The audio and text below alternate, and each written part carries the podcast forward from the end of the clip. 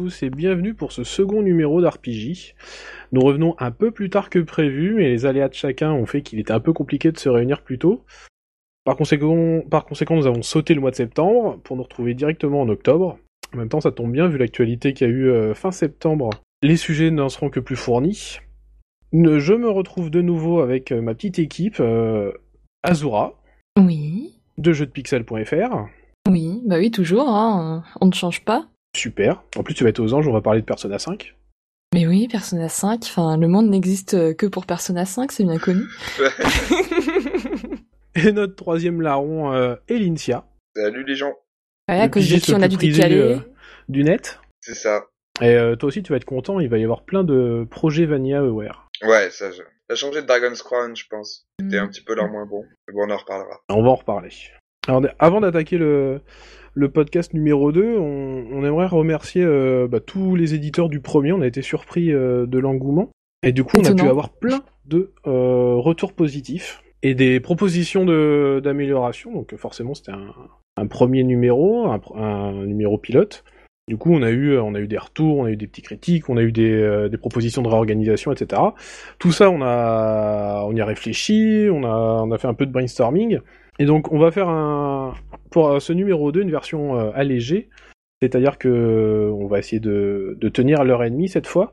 Et sur euh, deux parties majeures, la première, on va parler de ce qu'on fait, nos jeux du moment, nos critiques, nos retours.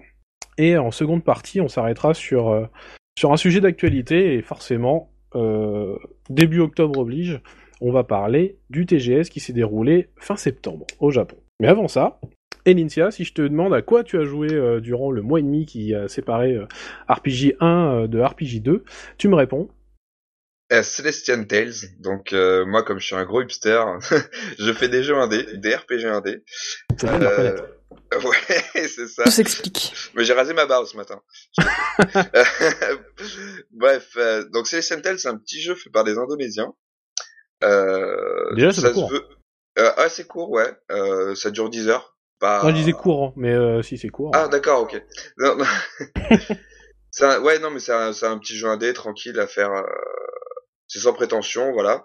Sauf que, comment dire, on l'a vendu un petit peu comme euh, le, le renouveau du RPG qui passerait par l'indé, comme plein de RPG qui passent par Kickstarter, etc. Donc ça s'inspire un petit peu euh, à la fois de Ragnarok Online pour le côté euh, pour le côté graphique, mais aussi de Chrono Trigger pour l'ambiance, euh, etc. ah, ce sont de pour- belles références. Oui, c'est- ouais, ça c'est toujours facile d'aligner les références. Tu sais, dans un texte, euh, tu peux vendre ce que tu veux comme ça. Mais euh, pour pour pour faire le pitch vite fait, en fait, c'est euh, donc euh, six chevaliers, enfin six chevaliers en devenir, euh, qui vont partir dans une dans une quête euh, dans un dans un royaume en guerre, on va dire. Bon, comme classique, hein, il y a deux trois royaumes qui se foutent sur la gueule, et euh, forcément vous, vous allez changer un peu le cours de la guerre. Sauf que, bien sûr, il va falloir choisir un sur les six personnages, donc dès le début du jeu. Et en fonction euh, du personnage que vous choisissez, euh, il y a un petit twist ou deux qui changent, mais bon, c'est rien de fou. Hein, c'est Waouh. euh, parce que si vous voulez faire les six personnages en même temps, en fait, c'est 60 heures de jeu pour euh, peut-être euh, aller 10 lignes de dialogue max qui doivent changer. Donc euh, Voilà. on est jusqu'au boutiste ou on l'est pas. voilà, c'est ça exactement. C'est un peu Non, mais- triste quand même. Oui, non mais faut, faut juste faire un petit perso, ça suffit. Et euh, ce qui est intéressant dans ce jeu, c'est que bon, ça sort un petit peu des, comment dire, des clichés classiques du RPG, donc euh, forcément l'élu, etc.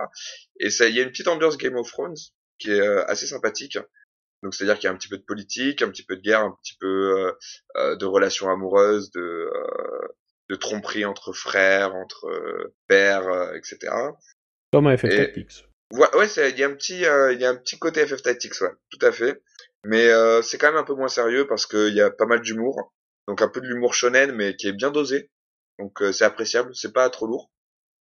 Le problème en fait avec ce jeu, c'est que ça a été vendu en fait comme euh, comme vraiment le renouveau, sauf qu'en fait c'est la première partie a priori d'une euh, d'une trilogie. Donc euh, c'est très Mmh. court et ça s'arrête sur un cliffhanger qui laisse sur sa fin, on va dire, parce que tout le c'est comme un prologue en fait, c'est comme un prologue. Non mais c'est comme un prologue ce jeu et ça fait on va pas dire ça fait chier mais c'est un peu embêtant de, de claquer sa thune pour avoir juste une petite introduction euh, à un truc qui a l'air super bien hein. Ça me fait des, ça me fait beaucoup penser au, au Legend of Heroes de de Falcom qui Ah font oui toujours ça en deux trois parties Et à chaque fois, le premier épisode, c'est un truc qui, qui me pose les bases pour la suite. Mm. Et euh, ça reprend un petit peu de ça. Il y a un petit peu de ça. Et, euh, et c'est dommage parce que le jeu a pas beaucoup de succès et je pense qu'on verra jamais la suite. Merde. C'est un peu triste pour le coup. Oui, c'est un peu triste, parce, mais c'est toujours le danger avec ce genre de jeu, c'est que quand tu fais un prologue comme ça, parce qu'en plus il est passé par Kickstarter, etc. Bon, il a bien réussi sans Kickstarter. Sauf que quand tu pars euh, avec cette idée de faire qu'un prologue, un prologue ça excite pas les gens, quoi. Les gens ils vont y jouer, ils vont dire bon c'est bien, ça pose des bases. T'auras pas euh, un engouement autour du truc parce que t'as pas le jeu de ouf que, auquel tu t'attendais parce qu'il arrive de- à l'épisode 2 ou à l'épisode 3. Et je pense qu'ils ont jamais, ils ont, ils auront jamais les fonds pour pouvoir faire euh, la suite. Mais bon, ça, bref. Bon, euh, c'est. euh, Mais le, scén- le scénar est pas si prometteur que ça? Mais si, justement. Sauf que tu, tu vois le comment dire le début euh, vraiment des grosses emmerdes à la fin de à la fin de, du jeu en fait. Genre sur la sur, Ah la- oui. sur les deux dernières heures. Et, euh, et donc du coup bon, tu restes sur ta fin. Et toi, ça te Mais- donnerait pas envie? Mais bien sûr que si, moi ça me donnerait envie, mais euh, j'ai regardé un petit peu Steam Spy et je crois qu'ils sont euh, vendus qu'à 10 000 exemplaires ou un truc comme ça. Et tu fais jamais une suite euh, avec si peu de ventes. Enfin, je pense pas qu'ils puissent rentrer dans leurs frais avec ça. Surtout que le jeu je coûte, coûte je crois, 10 euros. C'est pas super cher, mais tu, tu, tu fais le calcul et Bah après, ça dépend combien il aura coûté. tout à fait. Après, c'est un jeu assez simple. Hein. Beaucoup, le, le gameplay, on va pas se mentir, c'est du, c'est du JRPG euh, très classique, même voire archaïque, parce que c'est, euh, c'est du tour par tour dans sa plus simple, euh, dans sa plus simple forme. Même au niveau de la 2D, c'est assez simple. Enfin, Euh, pas non plus révolutionnaire. mais c'est très léché en fait. C'est, euh, je sais pas si vous avez joué à un jeu qui s'appelle Unrest. C'est un peu, euh, il y a un petit, c'est, c'est assez similaire parce que les fonds, c'est un petit peu, il y a un petit peu un, un côté pixel art mélangé avec de l'aquarelle. Donc ça donne un résultat assez sympa. Après, oui, c'est clair, c'est, c'est simple. Mais il y a beaucoup de travail sur l'écriture et, euh, et, euh, et même ça, ça demande du temps, ça demande euh, des gens, etc. Et il faut les payer. Et euh, ça risque d'être chaud pour faire un deuxième épisode, je pense. Mais donc, ce qui est intéressant sur ce jeu, ouais, c'est, les personnages. Euh, euh, ça suit comme une série en fait. Il y a tout le temps des, toutes les une ou deux heures, il y a un petit cliffhanger qui relance l'intérêt. donc c'est cool, c'est, euh, c'est sympa, mais euh, on en veut plus. Voilà, tout simplement. Ah ouais, euh, j'avais vu quelques screens et puis t'en t'en avais parlé euh, dans, dans RPG Player 2. Euh, Mhm. Si mes souvenirs sont bons, et euh, du coup j'avais découvert à ce moment-là. Comment ils vendent euh, leur magazine non, non, mais euh, c'est pour ceux du coup qui l'auraient acheté, ils verraient, euh, ils connaîtraient le jeu parce que Celestian Style, tu vois, je l'avais découvert comme ça. À côté, euh, je pense pas que les que beaucoup de sites en en aient parlé, que la campagne de promo était gigantesque. Non, non, c'est sûr, il faut être branché un petit peu sur les sites indés, hein. Ça, c'est sûr que. Euh, ou alors sur les sites vraiment très RPG qui vont fouiller les Kickstarter parce que c'est clair qu'ils n'ont pas eu grave de promo. En même temps, c'est une petite boîte qui s'est montée il y a très, enfin, il y a vraiment peu de temps. euh, en plus, en Indonésie, t'as pas forcément beaucoup de beaucoup de ressorts pour faire de la promo. Mais euh, mais ouais, fallait fallait en entendre parler, c'est clair. Mais tu disais que tu sentais pas de, de suite. Euh, si c'est une petite boîte, euh, s'ils arrivent même pas à faire une suite à leur premier jeu, euh, tu les vois, tu les vois continuer? Euh, j'ai- envie de dire non parce que, enfin, mais ça c'est la tragédie de beaucoup de studios. Ils sont pas seuls comme ça. Hein. C'est, tu sais, chaque jour, même chaque, enfin, c'est c'est des dizaines et des centaines de studios indés comme ça qui arrivent pas à rebondir sur leur première euh, tentative qui ferme. Si on avait vraiment les stats, tu verrais que c'est un parmi tant d'autres. Mais euh, non, je, je je je le sens pas. Et pourtant j'aimerais, hein. Mais euh, je, je je pense pas qu'il y, qu'il y ait de suite. Ouais, Là, ça me fait penser un peu à. C'était Mimana euh, Yar Chronicle sur PSP. Et pourtant, c'était un jeu sorti, euh, voilà, euh, PSP en boîte, etc. Et pareil, Mhm. c'était un gros prologue et il n'y a jamais eu de suite, alors que justement, il y avait euh, scène après le générique, etc. Mais c'est un choix dangereux. et- C'est un, choix dangereux à faire euh, Ouais. en tant que développeur. euh, enfin, je sais pas. Tu tu tu fais pas un film, le premier film d'une trilogie au cinéma. Tu fais pas comme si c'était qu'un gros prologue, tu vois. Il faut faut que les gens ils en redemandent après, mais vraiment qu'ils en veulent. Et euh, et là, à part bon, à part le truc de la fin, bon. Il y a Non pas mais mal oui. d'indés qui font ça, qui sortent un. Et un tu premier quand épisode. il... Mais oui, mais quand il... Non, mais le, le format épi... Là, c'est plus... euh, c'est pas un format épisodique, c'est plus une saga, si tu veux. Tu, tu vois l'idée ou pas? C'est Ah, euh, mais, C'est euh, pas vraiment un format épisodique. ouais, mais une Et même- saga, chaque épisode est quasiment indépendant. Tu Oui, sens oui. qu'il va y avoir une suite, mais t'aurais pu te contenter du, du premier. Oui, oui, tout à fait. Mais euh, même, mais là, tu peux pas trop t'en contenter, c'est ça le problème. Tu. Dommage. Moi, il me tentait bien, tu vois. Ouais, mais Moi, pas du tout, mais donc ça va. j'ai pas envie de dire aux gens de pas l'acheter parce que il y a quand même des bonnes idées, il y a des petites enfin c'est super rafraîchissant parce que ça me fait penser un peu à Radiant Historia, je sais pas si vous Mhm. Ah oui. oui, oui, je pour ceux vois. qui l'ont fait, euh, Radiant Historia avait quand même un, un, un travail d'écriture de fou sur les personnages, même si c'était euh, c'était un peu cheap, on va pas se mentir, sur les sur les décors, sur euh, sur les sprites. Bon, elle était etc. plutôt jolie quand même. hein. Et puis il y a pas C'était de joli, mais design. C'était super vide, mais c'était très vide, tu faisais beaucoup d'allers-retours. Et, euh, et, et- et ce jeu m'a fait penser un peu à ça, sauf que Radiant Historia, t'avais un souffle épique qui était euh, qui était là en permanence. Et c'est pas Ah, forcément les, les de musiques de. Shimomura. Et en plus, en plus, même s'il y en a pas beaucoup, elles sont géniales. ouais, non, il y en a, en plus, il y en a pas beaucoup dans Radiant Historia, il y en a qu'une quinzaine, je crois, ou une vingtaine, un truc comme ça. Ah non. Et, euh, et d'ailleurs, ben, on parle de l'OST, l'OST de Celestial Tales, euh, elle est vraiment pas mal. Je j'ai pas le nom euh, du compositeur sous la main, mais euh, ça, ça vaut l'écoute. Quel Oui. travail de recherche, hein, disons que... Oui, t'as t'as vu? Non, mais c'est pas quelqu'un on- de connu, c'est ça que je veux dire. On pourrait la voir, ou euh, l'OST, ou... euh, Enfin, elle, est- elle est en vente, en boîte, en Euh, il me téléchargement, semble elle est offerte non. avec le jeu? Non, non, non. C'est, elle est pas dispo sur Steam. Euh, j'ai, faudrait regarder sur le site officiel, mais euh, je crois pas. Et ça, Après, ça il y a aurait toujours aider YouTube. aussi euh, à faire connaître le jeu, quoi. Hmm. Oui, non, tout à fait. Surtout, si elle est bien. Après, ça peut parler aussi euh, aux gens euh, qui préfèrent un petit peu plus le que l'esthétique graphique euh, occidentale, parce que bon, c'est un petit mélange des styles euh, euh, à ce niveau-là entre euh, entre le Japon et l'Occident, et si jamais ça peut aider certains à passer la barrière, euh, qui se lancent. Donc, bon petit jeu. euh, Et il coûte combien? 12,99 Ah oui, ça va. euros. Voilà. Ah, Ça, ça fait, ça fait un peu... Ça fait un euro de l'heure. Euh, oui, même moins. Bah après, ça dépend parce que quand t'arrives à la fin, en fait, si tu veux, chaque personnage a une ending différent. Et euh, même si c'est pas grand chose, si t'es complétionniste, tu vas vite rentabiliser le jeu parce que tu vas faire un, deux, trois personnages. Mm. Et ça peut être intéressant de ce point de vue-là. Mais après, si tu veux faire juste un personnage, ouais, c'est clair, c'est un euro de l'heure. D'accord. Bon, en face de ça, il y a Azura qui, elle, a eu un petit coup de gueule euh, sur son dernier jeu. Ah c'est bon dommage que Lycia nous commence avec un petit un jeu un peu un peu tiède. Azura, elle, c'est euh, pas bon du tout. On va pas dire ça comme ça. Je... on, on va commencer doucement déjà. Alors j'étais censée présenter un jeu qui était bien, qui s'appelait Fire Emblem If. Ouais, Mais tu nous l'avais à promis cause- dans le numéro 1. À cause d'une personne qui a fait retarder ce podcast, euh, voilà l'enregistrement, tout ça que je ne citerai pas, parce que c'est pas bien de dénoncer ses collègues. pas. Je ne suis plus là. Très bien, c'est très bien. Je vais vous parler d'un magnifique jeu qui va sortir dans très peu de temps en France, qui se nomme Tales of Zestiria, un tout petit jeu, euh, donc euh, dont Namco s'occupe depuis quelques années déjà, euh, Tout à fait. et donc Namco, boîte Euh, inconnue, bien sûr. Not- Boîte oui, inconnue, notamment. Ami euh, qui avait fait Drakengard 3, je vous parle à vous, ce jeu est fait pour vous. Si vous avez aimé la technique de Drakengard 3, Tales of Zestiria est fait pour vous. Ah, t'es vache. Chute de framerate. Ah, non mais, alors franchement, Tales of Zestiria, je vais essayer d'en parler de manière très objective, même si j'ai été très déçue. C'est quand on commence. Alors déjà, si vous voulez bien vous dégoûter avant d'acheter le jeu, vous pouvez voir l'animé euh, du Table qui vous raconte la première partie de l'histoire. Euh, D'ailleurs, je vous franchement pour vous donner un petit coup de boost avant de commencer le jeu, regardez l'animé, ça vous. Il est beau, il est très beau et euh, surtout, euh, il présente bien l'univers. Ensuite, quand vous allumez le jeu, que vous le mettez. Ah d'ailleurs, petite chose à noter, l'animé est disponible seulement chez nous dans les versions collector, tandis qu'au Japon, c'était sur tous les CD. Voilà.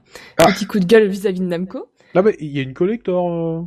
Oui, il y, a- il y a une collector. D'ailleurs, il y a eu un souci au niveau du, des fu- du fournisseur, ce qui fait que tout le monde n'a pas eu sa collector, qu'il y a eu des précommandes d'annulés. Enfin, Namco a super assuré. Pour euh, les 20 ans de la série, ce jeu sort quand même pour les 20 ans de la série, ils ont Mhm. assuré. On remercie Namco. Ah bah tu vois, je savais même pas qu'il y avait une collector. Euh, bah si, euh, depuis... euh, C'est depuis le Tales of Xillia qu'il y a des collectors... euh, Bah ouais, c'est pour ça, mais celui-là, j'en avais pas entendu parler. Même Gracie avait des petits packs, euh, mais après c'est vraiment là où ils ont commencé à mettre des statuettes et tout. euh. donc euh, bon, bref, on va parler de Zesteria. Alors Zesteria, euh, je vais vous présenter d'abord le scénario. Alors vous jouez Slay, qui s'appelle Soleil chez nous. Bref. qui et donc est le Juchi. Le c'est ce qui va être traduit chez nous donc le c'est enfin moi je vais prendre la version euh, américaine parce qu'elle est mieux que la version européenne. Le shepherd, c'est la personne qui va guider euh, les peuples. le berger, donc- Voilà, c'est ça. Et chez nous, ça a été traduit le berger. C'est pour ça que j'ai pas utilisé ce mot. D'accord, ok. Merci Nico. euh, et donc, euh, il- ça commence. Il est, c'est un humain qui a été élevé dans un village d'esprit. Et donc, il va être amené de fil en aiguille à se rendre compte qu'il est le Juchi et que euh, il va devoir un peu sauver le monde, un petit peu comme d'habitude. Hein, c'est pas nouveau. Et C'est vrai que là, euh, c'est pas très étonnant quand même. mais par contre, euh, c'est un des rares humains qui peut donc s'adresser aux esprits. Il n'est pas tout seul, il y en a d'autres. Ce qui lui confère euh, un certain gameplay spécifique, notamment, bah, il y a un autre personnage qui s'appelle Alicia, qui, elle, euh, est un personnage tout à fait, enfin, présenté comme très important, mais random au final. Voilà, ce qui a fait crier des fans au Japon. euh, Enfin, pour vous dire, ce personnage était présenté comme important, et les fans ont tellement râlé qu'ils ont dû fermer le compte Twitter d'un des deux dessinateurs de la série. Euh, il me Hmm. semble que c'est euh, Fujishima qui a dû fermer son compte Twitter Ah ouais parce que les fans râlaient parce que ce personnage n'était pas assez présent et qu'il était présenté en même temps que le héros et devait être là tout au long du jeu. Euh, j'ai voilà. pas tout suivi. Enfin, je mélange les noms des, des personnages féminins de, Mhm. de Zestiria. Mais euh, Mhm. c'est pas celle qui était en fait en DLC Euh, si, c'est celle dont euh, le DLC a été offert après euh, pour ceux Ouais, qui avaient le... Hmm, Parce qu'elle était présentée comme héroïne et euh, quand les joueurs ont fait le jeu, ils se sont rendus compte que c'est ça. elle était pas si présente que ça et qu'il fallait acheter un DLC pour découvrir vraiment son histoire. D'ailleurs, c'est Alicia et pas Alicia. Excusez-moi, mais ça change rien. Ce personnage ne sera pas vraiment présent. Et c'était l'autre humaine qui ne voyait pas les esprits. Et d'ailleurs, ça fait quelques scènes un peu cocasses du style Slay qui présente toute ta famille et puis elle qui voit rien, mais qui dit ah si si tout va bien. Enfin bon, c'est le principe. Non mais ce personnage. Il est là pour ça, enfin c'est un peu pour jouer euh, le penchant comique parce que malgré tout l'histoire est assez sombre. On n'est pas du niveau de Xilia 2 euh, qui était euh, Nul. Alors, racontez pas la Oh, fin de ouais, Exilia ouais. 2. hein. J'ai fini Exilia 1 que j'ai bien aimé, il faut que j'attaque le 2. Non, mais l'histoire de Xia 2 est assez sombre, donc là on retourne dans cet univers assez sombre. Euh, D'ailleurs, c'est ce que nous montre un petit peu aussi le générique fait par Ufotable. On a des couleurs un peu crépusculaires une nouvelle fois. Euh, D'ailleurs, générique un peu pourri, hein. la musique ne colle pas avec l'animation. Voilà, ça c'est fait. Même très beau. ça Non mais c'est un des pires, euh, pour moi c'est un des pires de... Pourtant, les openings des, des Tales of, ils sont cool en général. Ouais, mais là non. Il est, pas rythmé, euh, si tu veux. Enfin, niveau montage, c'est pas ça. Euh, L'animation est très belle, mais en fait, la musique ne colle pas avec euh, ce qui a été fait par Ufotable, ce qui est très dommage parce que le travail du Ufotable est toujours magnifique. J'insiste toujours, sauf quand il sous-traite.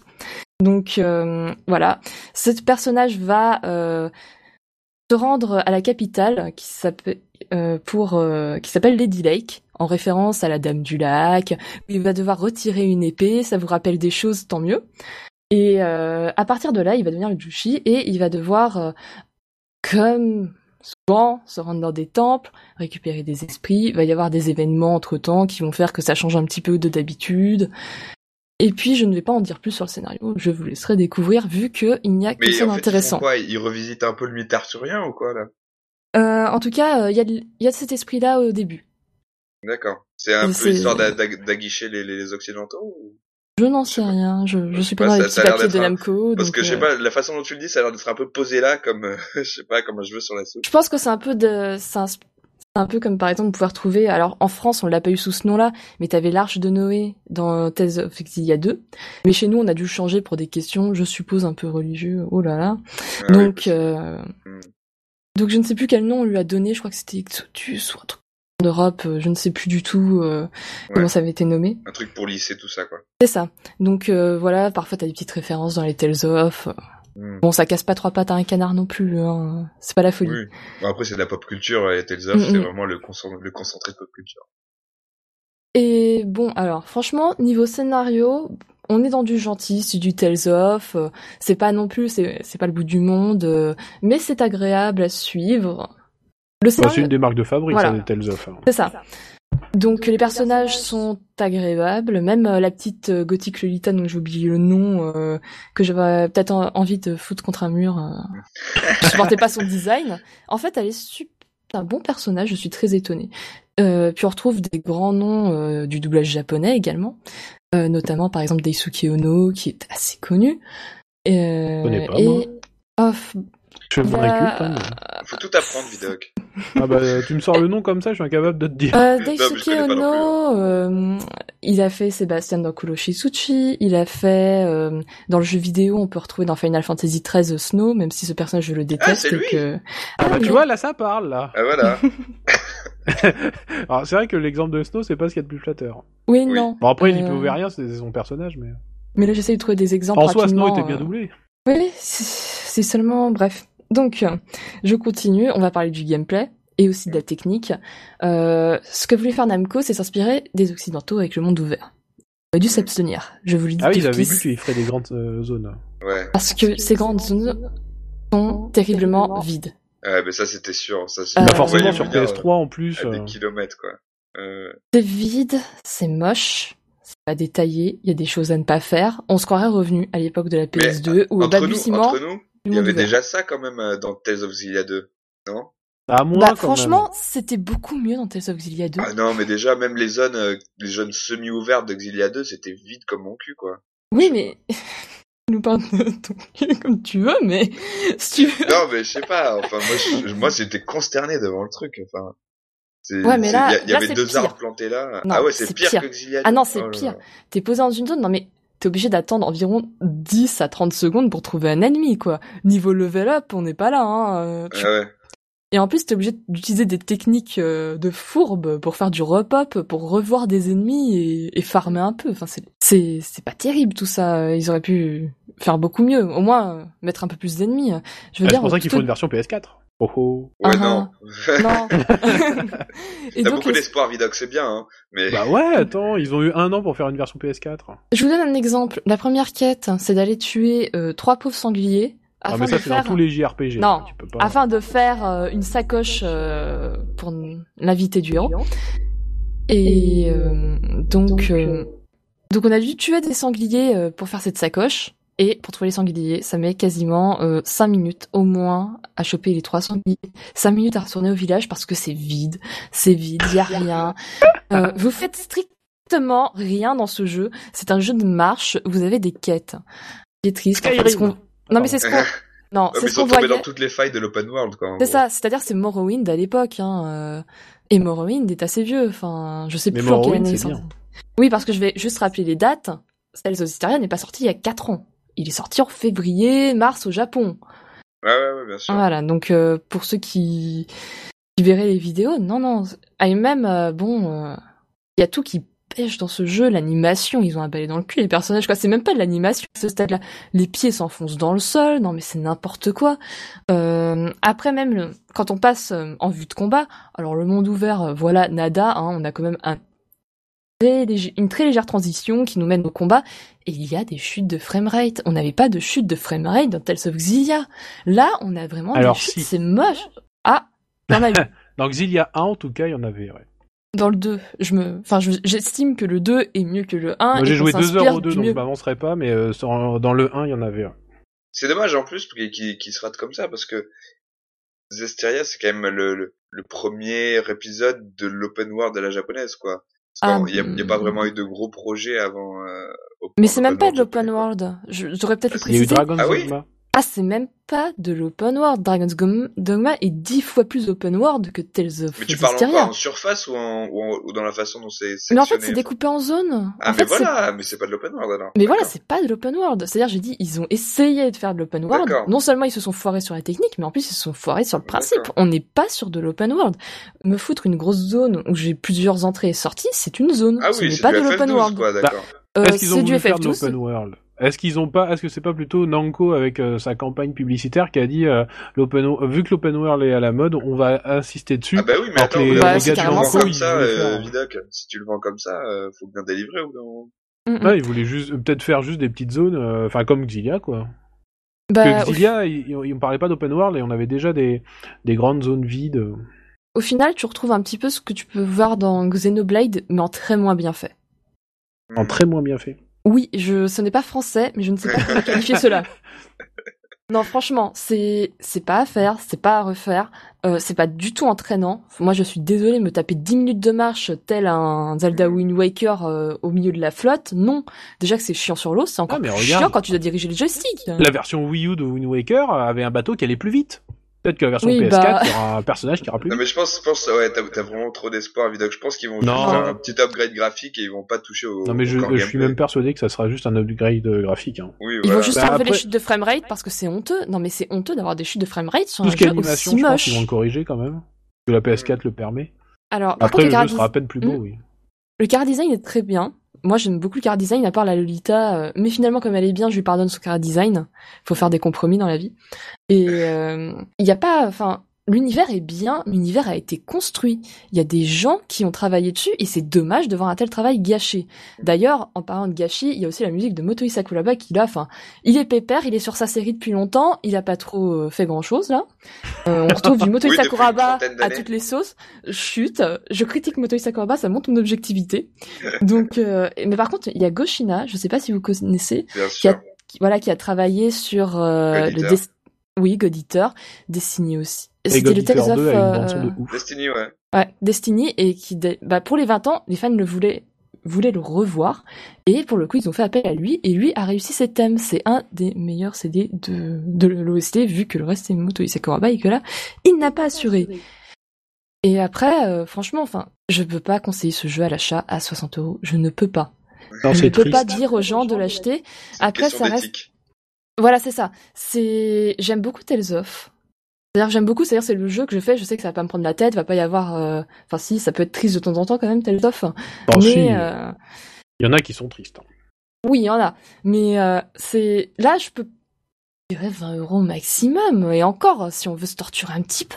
euh, c'est Bah du coup, t'as Non, pas mais- aimé, quoi. Non mais je le ferai. Mais, Mais tu l'as alors fini non, j'ai j'ai aimé parce que l'univers est entraînant. Si tu veux, il y a des gens qui ont bossé sur l'univers, ça se sent qu'il y a des gens qui ont bossé, mais que la technique a pas suivi et qu'ils étaient dans la merde et que de toute manière ils devaient le sortir parce que c'était les 20 ans. Et puis d'ailleurs, preuve que c'est même Namco le reconnaît à moitié que ça.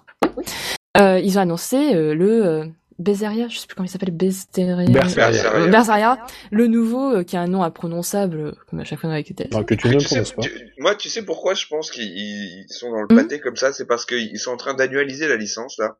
Et c'est une catastrophe de toute manière. Annualiser un an et demi, voilà, voilà, tu vois. Alors que c'est con, parce qu'avant, ils avaient deux, deux équipes, tu vois, qui marchaient en parallèle. Et du coup, Mm. ça leur donnait plus de répit pour faire des jeux, pour les peaufiner, tu vois. Du coup, t'avais la team 3D, euh, donc la team Symphonia qui pouvait bosser genre deux ans, deux ans et demi.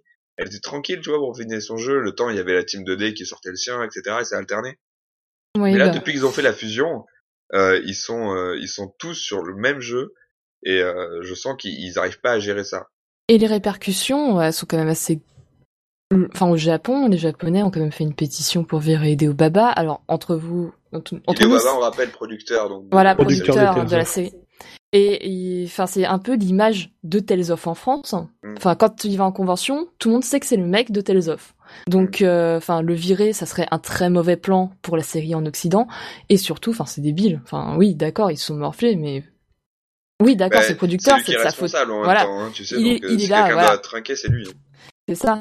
Mais ça sera un mauvais plan pour la série euh, à plusieurs niveaux. Donc je pense pas qu'il va se faire virer. Je ne pense pas, mais par contre, il a intérêt à assurer au prochain. Ça, c'est, ça, Ça, c'est clair et et net. Bah, tu sais, un producteur, il fait pas grand chose. Hein. Il dit juste, euh, j'aimerais bien que Oh le jeu non, il non, ça ressemble à vrai ça et, contre, je vous donne Non, tant non. de sous. euh. C'est- Cette simplification du métier. ça. Le gars, en fait, il reste dans son, dans son, dans son fauteuil tranquillement. hein. Non, ah non, au contraire, c'est lui qui bouge beaucoup pour aller faire la promo des jeux. Donc voilà, euh, c'est un jeu qui a eu beaucoup de répercussions et pour les 20 ans, je pense que ça sera un des moins bons de Tales of. Mais si vous aimez la, franchement, si vous aimez la série et que le scénario vous parle, alors je sais qu'il y a une série animée qui va être prévue normalement. Mais bon, Ufotable, ils sont un peu noyés à cause de Namco, c'est pour ça que God la série a du retard, parce que Namco demande beaucoup beaucoup de travail à Ufotable en ce moment, le studio d'animation qui s'occupe de toutes ces cinématiques de Tales of. Et je ne sais pas comment ils vont se débrouiller pour essayer de faire en sorte euh, que la série marche en Occident, mais quand on compare à ce qui sort chez nous, ça va être un peu... En tout cas, Ça ça, va être fait dur. plusieurs années que le dernier Tales of, c'est le moins bon. Oh, je suis Ouais, pas d'accord. Les autres étaient bons avec Vesperia, J'ai euh, beaucoup aimé Exilia. J'ai trop la Xilia, Bis, euh, Grace. Mais bon, Ils étaient tous très bons. j'espère que toi, Vidoc, t'as un jeu intéressant à nous proposer, hein, parce que moi, Alors, je j'en ai, j'en ai moi- un, j'en moi, ai tu vois, un je peux intéressant à conseiller proposer. euh, mais, de euh, l'acheter, mais dans 8 mois, tu vois. mais avant d'aborder le, le sujet, je voulais juste revenir deux minutes sur ceux que j'avais abordés euh, sur RPG 1, parce que depuis j'ai vachement avancé. Et euh, juste pour dire que Rise of Mana, euh, je m'étais étonné parce que aucun japonais ne l'avait fini. Ce qui était normal parce qu'en fait les chapitres sont donnés au, au compte-goutte par Square Enix en téléchargement. Donc c'était normal qu'aucun japonais n'ait arrivé au chapitre 17 parce que le chapitre 17 était tombé deux jours après RPG 1. Mais bon, depuis j'ai un peu lâché euh, car le jeu en effet le niveau de difficulté euh, grimpe. Bizarrement. Mm. Pour Bizarrement. euh, inciter le joueur à acheter. Ouais, bien sûr. Donc forcément, je, lui mets- je mettrais peut-être 2-3 euros dedans parce que j'ai quand même passé euh, une dizaine d'heures dessus, histoire de, de payer mes, euh, ma dizaine d'heures, mais euh, j'irai pas plus. Euh, J'étais sur Bravely Second que j'ai bientôt fini là, à près de 60 heures de jeu. Et euh, Là, je me demandais s'ils ils allaient nous refaire la- l'arnaque du premier. Pour Ah ceux ouais. qui Ils peuvent l'ont pas. fait, ils comprendront très vite de quoi je parle. Ils peuvent pas. Euh, ils, euh, ils, le, ils le font sur un chapitre. Non. Clairement, il y a certains avaient peut-être vu, ce- s'il y en a qui me suivent sur Twitter, euh, j'avais abordé le truc une fois parce que j'étais sur ce chapitre-là où en effet ils nous refont le coup. Et euh, alors ça reste du optionnel par contre. Ils nous refont le coup pour avoir tous les jobs quoi. Ouais, c'est de euh, l'optionnel qu'on te fout dans la face, quoi, en gros. C'est Ouais, vraiment de c'est l'optionnel. euh, c'est de l'optionnel, mais comme à ce moment-là tu n'as que la moitié des jobs euh, du jeu, tu as envie Oui, voilà. un peu d'avoir les autres quand même. Oui. Donc bah tu te tapes l'optionnel. Mais il, il y a des twists qui sont bien mieux amenés, clairement. Euh, le jeu euh, ne, ne reproduit pas, passé euh, ce, ce chapitre, le jeu se poursuit euh, convenablement, correctement, et ça a fait de lui un bon petit RPG. Mm. Ouais, mais c'est chiant parce que ça aurait pu être tellement plus. Ah, puis, euh, bah, Et si, puis nous, si nous avions enlevé que tous les boss euh, du 1 reviennent en optionnel, Non. que tous les décors, euh, enfin 50% des décors, voire plus, appartiennent au premier, que le système de baston c'est le même. Ils on ont pu, exploité euh, les musiques, euh, moi, du premier, parce que... Ah bah les musiques, euh, les musiques du 1 elles reviennent. Euh, La musique, euh, enfin les thèmes reviennent, mais euh, le thème des bastons change. Tout ce qui est baston, boss, donc combat et boss, et puis les musiques de scénette changent. Par contre, les musiques des villes restent. Ça c'est cool. Il y en a quand même pas mal de qui sont sympas.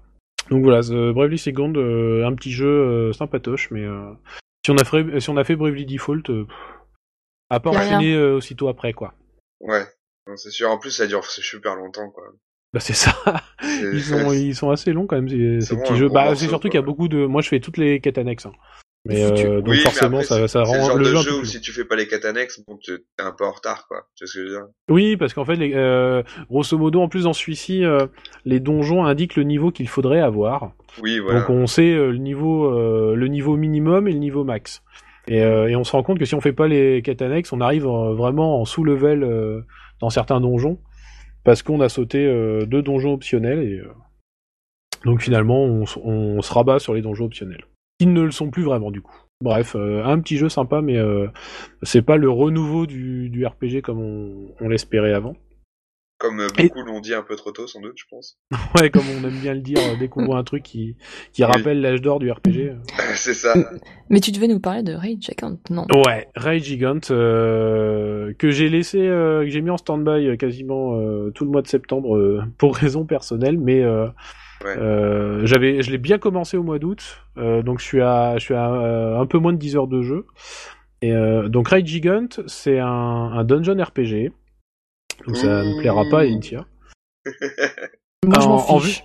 vue, en vue subjective, donc comme euh, comme il y en a eu beaucoup sur euh, sur Vita, hein, il y a, je pense à Demon Gaze par exemple, je pense à Opération Abyss. euh, On va pas se mentir, c'est même le genre dominant, je pense, de la PS Vita. Ouais, ouais, tout à fait. Euh, je crois que les Dungeon Travelers, euh, c'est ça aussi. Ouais. Et euh, mais là, la particularité du jeu, comme bah, j'avais abordé le cas dans RPG 1, c'est que son design était vraiment très très léché. Ce qui fait que ça donnait une, une vraie patte graphique. Quand on voyait des, des screens de Red Gigant, on le reconnaissait. Et en effet, une fois que on est dans le jeu, bah c'est super beau. En phase de combat, hein, parce que les phases euh, en 3D où on se promène dans les donjons, c'est c'est moche au possible. Hein. Ouais. c'est- c'est pas la c'est pas son, son point fort et puis euh, puis c'est pas là où on recherche quelque chose en particulier. Donc juste pour situer Rage Gigant, en fait, c'est euh, ça se passe dans le futur en 2000XX et euh, les grandes villes du monde sont attaquées par des euh, des monstres inconnus, des monstres géants nommés les Gigants. Donc ça fait un peu penser à, à Evangelion sur sur le papier.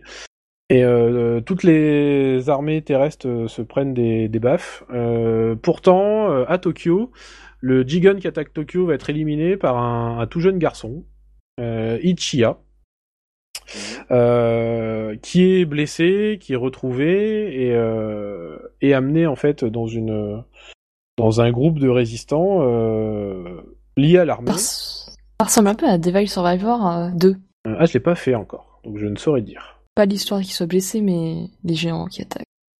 Alors bah ça, les Japonais ils aiment bien hein, le Ah oui. de Godzilla. C'est ça, depuis Godzilla. Mais il y a, y a vraiment un scénar du coup dans Red Gigant Et, euh, et donc en fait il a un pouvoir en fait. C'est pour ça qu'il a réussi à le tuer c'est qu'il il est associé à un Yorigami et euh, en fait on, on sait pas trop ce que c'est c'est une entité qui est attachée à lui et qui lui fournit de grands pouvoirs euh, ils sont ils sont très peu en fait dans le, le groupe euh, où il est le, le directeur euh, a aussi un Yorigami. Alors on ne joue pas avec lui hein. on joue avec Ichiya et deux autres euh, combattants et, euh, et euh, en fait, on intervient, comme Evangelion en fait, on intervient chaque fois. Ah, euh, il y a une attaque, euh, il y a un briefing, et il y a une attaque à tel endroit. Hop, on y va, on se fait le donjon, on affronte le me gigant penser à la fin. Ça Pardon? pensé à Terror of the Stratus. Euh, ouais, ouais, ouais. Bah, c'est toujours, c'est la même, les mêmes. Non mais choses. c'est vraiment exactement le même Et déroulement, Devil quoi. Survivor pour moi, de deux. Ouais, Ah bah voilà, bah tout le monde s'y retrouve. c'est ça, exactement. Le scénario avance petit à petit, c'est un rythme assez lent, euh, clairement, parce qu'on fait des missions où il se passe pas forcément grand chose pendant une mission, et puis celle d'après, ça va un peu s'emballer, puis on redevient. Ouais, c'est un dungeon, hein. Ouais, c'est- un dungeon alimentaire quoi. les donjons s'allongent. Et, euh, et là, après, j'irai pas forcément plus loin dans le sens où Rage Gigant euh, est découpé en trois scénars. Euh, on commence forcément par le scénar d'I- euh, les scénarios d'Ichiya.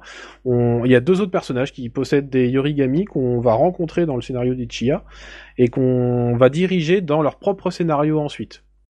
Et euh, ouais, mais du coup, où du je coup, ça fait pas trop redite. ça- euh, alors j'espère pas. J'ai pas. Moi, j'ai pas fini Ah, encore celui Ah, d'Ichiya. D'accord.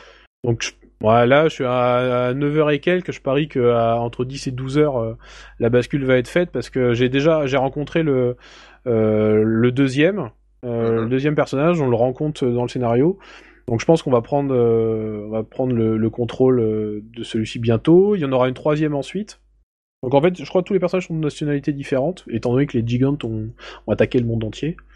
Et on s'imagine légitimement que ils vont, il y aura un, un quatrième scénario où ils seront tous ensemble. Parce qu'on Ah oui, joue en équipe de trois. Et étant donné qu'il y a trois scénarios, ben, ça, ça formera, ça formera l'équipe finale. Donc niveau combat, par contre, c'est pas mal. Euh, Rage Gigant, c'est euh, on dirige les trois personnages, les trois peuvent attaquer, mais leurs euh, leurs actions sont utilisent un certain capital de points. Et euh, donc on commence à 100, un combat. Et, euh, on peut faire attaquer tout le monde, mais du coup on va on va tomber à zéro. Et pour augmenter le capital de points, faut se mettre en garde. Et ça et ça augmente pas énormément. Donc si on veut remonter à 100, il faut peut-être euh, faire trois tours euh, tours de garde. Ouais, Il faut d'accord. pas se rater parce que les monstres frappent très fort. Le niveau de difficulté est, euh, est- sans être excessif, hein, il, il est pas, il est quand même assez élevé. Donc faut faire un minimum de leveling, faut se promener. Euh, donc ça c'est pas mal. Et il y a un petit côté survie parce que à la fin du combat, si on a fait tomber euh, nos points à zéro, dans le combat d'après, ils sont toujours à zéro. Ouf. Donc faut Ouais, pas se dire je j'explose un mon monstre su- super j'ai gagné parce que celui de derrière va être euh, va être costaud. Ouais. Les monstres sont visibles sur le terrain donc on les choisit tout de même mais ils sont nombreux. Euh, on peut les faire réapparaître à la fin et alors ils disparaissent aussi ça c'est bien c'est à dire qu'on tue les monstres ils ne sont plus sur le terrain on peut les ré- faire réapparaître au Ouais. save point euh, qui est euh, en toute fin de parcours euh, généralement avant le boss avant le gigant ou euh, à un point stratégique du niveau euh, si le niveau est vraiment trop grand. Ça a l'air- bien construit en tout cas. C'est Mais plutôt bien monstres- pensé, euh, pas d'expérience. Les monstres, quand ils meurent, euh, ils donnent des pierres. Les pierres permettent de renforcer euh, le physique, la, la magie, euh, les, a- de- les accès aux techniques. Et Gigant, c'est juste un, un gros monstre, en fait. Il n'y a pas de... Le gigant est un gros monstre. ouais. Voilà. Bah, un gros monstre, euh, et puis bien sûr, plus t'avances, puis le gros- Oui. les gros monstres, finalement, il y en a qui parlent, et puis euh, tu dis, ah, tiens, ils sont un peu plus avancés que d'autres. Ouais, ouais, forcément. Enfin, c'est assez classique, hein, clairement. Par euh, l'originalité du jeu, c'est vraiment son design, c'est son système de baston, euh, parce que euh, les le fait de d'attaquer tout le temps en fait augmente une jauge de drive et à la fin en fait euh, on ne peut plus piocher dans ses points une fois que la jauge est arrivée à 100%. Euh, chaque coup coûte du, des HP. En fait, les Ah ouais. personnages saignent à chaque fois qu'ils frappent. Ouais. C'est-à-dire qu'ils ont trop utilisé leur pouvoir. Et, euh, et cette jauge revient à zéro quand on sort du combat. Mais pendant le combat, il faut, alors quand ça arrive contre un boss, euh, on n'a pas l'air con. Et ben euh, toutes les attaques consomment des HP et beaucoup de HP. Donc en fait, en, une barre de vie en 4 coups, euh, elle existe presque plus quoi. Ouais, d'accord. Donc faut faire attention à ça.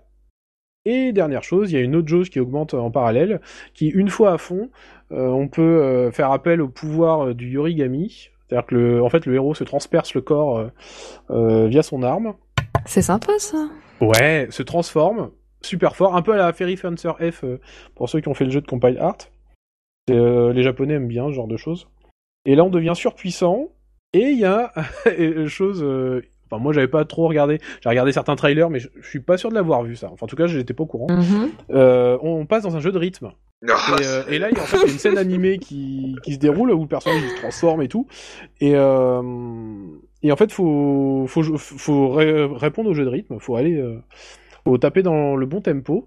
Et on, on, on choisit l'attaque qu'on fait. Et à la fin, il- toutes les attaques qui ont réussi à porter correctement, qu'on a fait dans le bon rythme, touchent l'ennemi. Et là, par contre, ça fait très très mal. Donc c'est vu que c'est une jauge qui augmente au fil des combats. Eh ben, moi, je la garde pour les boss. Et Ouais, ce bah qui ouais. fait que, en fait, un boss, euh, même, euh, même chaud, bah, on- avec cette, avec cette attaque-là, on peut le, le tuer en, un- en un coup. Un one shot. Ah oui, d'accord. Ok. Donc c'est vraiment surpuissant, c'est plutôt sympa, c'est, Ouais. euh, c'est animé, il y a une, voilà, il y a une scène cinématique et tout, donc c'est plutôt sympa. Donc Rage Gigant, euh, je m'éclate bien. Ouais, J'aime bien, ce, varié, j'aime en bien fait. ce jeu, il est, il est joli, il est plutôt intéressant. Rythme très lent par contre. Ah ouais. On va faire prévenir. Après, je, m'attends à ce que les trois scénarios soient un peu des prologues au dernier sprint final. Mais euh, non, il est pas mal. euh, il est pas encore annoncé en Europe, donc il est sorti le 30 juillet au Japon. Il n'y a pas de raison, je pense qu'il sortira. hein. Quand on voit que, les les des games à Opération Abyss arrivent bien à trouver le chemin de l'Europe. J'en reparlerai peut-être dans le prochain euh, si je l'ai fini d'ici Bah, là. tu nous diras s'il y a vraiment un quatrième scénario et comment ça se passe. Voilà. Voilà. Non mais c'est surtout c'est si un si le jeu il se vautre pas au bout d'un moment hein. parce que Ouais, ouais. euh, rythme lance et qu'on s'attend à quelque chose de ouf après si le truc de ouf arrive pas le jeu déçoit. Mm. Donc voilà c'est euh, très bon système de très bon système de jeu. Euh, c'est son point fort. Et puis Mhm. après c'est euh, c'est du dungeon RPG donc euh, pas de surprise là-dessus. Bien. Voilà pour le. Red Gigant qui était mon le jeu que j'attendais le plus euh, lors du Mhm. dernier podcast. Mm. Et Mais pas déçu pour l'instant. Et À voir sur le long terme. Et il est uniquement sur console de salon par contre. euh, Ils ont pas fait de passerelle comme ce qu'ils s'amusent à faire en ce moment. Uniquement sur console de salon. Il est sur Vita, pardon, j'ai pas Vita, hein. Oui voilà. Ah d'accord, il est sur Vita. Ah oui, c'est une exclu Vita. Autant. D'accord, c'est une exclu Vita. J'étais sûre qu'ils avaient fait une passerelle un peu comme parce que maintenant t'as tous les jeux qui sortent sur euh, PS4, euh, PS Vita. Enfin c'est un peu la fait. mode euh, avec euh, le dernier TGS. hein. C'est pour ça que Ouais. je posais euh, cette question. Oh là là, mais, mais quelle transition. Ça... On va Ouais. pouvoir euh, aborder le TGS, mais avant ça, petite pause musicale. Et pour cette pause musicale, on a choisi un, un morceau qui ne plaira peut-être pas à tout le monde parce que ça ressemble beau... Enfin, c'est de la J-pop, clairement, du groupe Spica. Euh, Seize the Day, issu euh, du jeu Tokyo euh, Xanadu qui sort... euh, Bientôt. qui est sorti euh, au Japon le Mhm. 30 septembre. Le... Et comme- oui, c'est ça. Et on ne sait pas quand est-ce qu'il arrivera euh, chez nous. Ah non, il n'y a, pas avenir y a pas de date pour l'instant. Mais, Et euh, ouais, Xanadu, qui est le personnage like euh, de Facom, donc tous ceux qui ont fait les Train in the Sky euh, et les Is. Voilà, Exa- euh, des Xanadu, on n'en a pas eu depuis la NES, mais euh, vu que Falcom euh, aime bien sortir ses jeux dernièrement. euh, Donc Mm. c'est parti pour the Day.「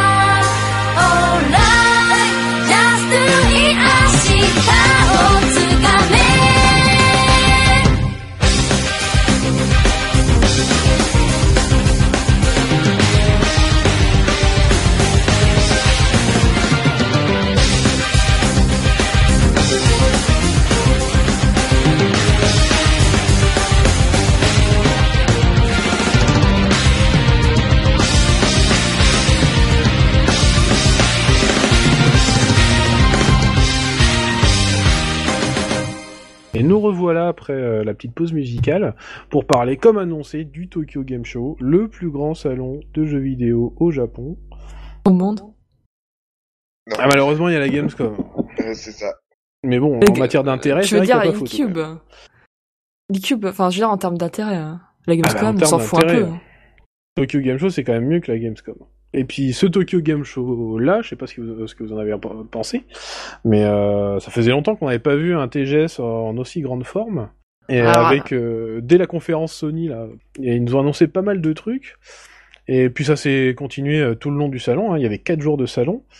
Azora, t'en as pensé quoi toi de ce TGS Eh bien, qu'est-ce que j'en ai pensé? C'est une grande question parce que, certes, tu dis que c'est en bonne forme, mais on voit toujours la grande place qu'a le mobile au Japon. Et comme on a pu le voir, euh, alors ça n'a rien à voir avec euh, le JRPG là, euh, mais avec Konami, l'industrie japonaise est aussi en pleine mutation. Ça n'empêche que les Japonais ont découvert que le moteur maison, c'était pas forcément super bien, et ils se penchent vers l'Unreal Engine, ce qui est cool.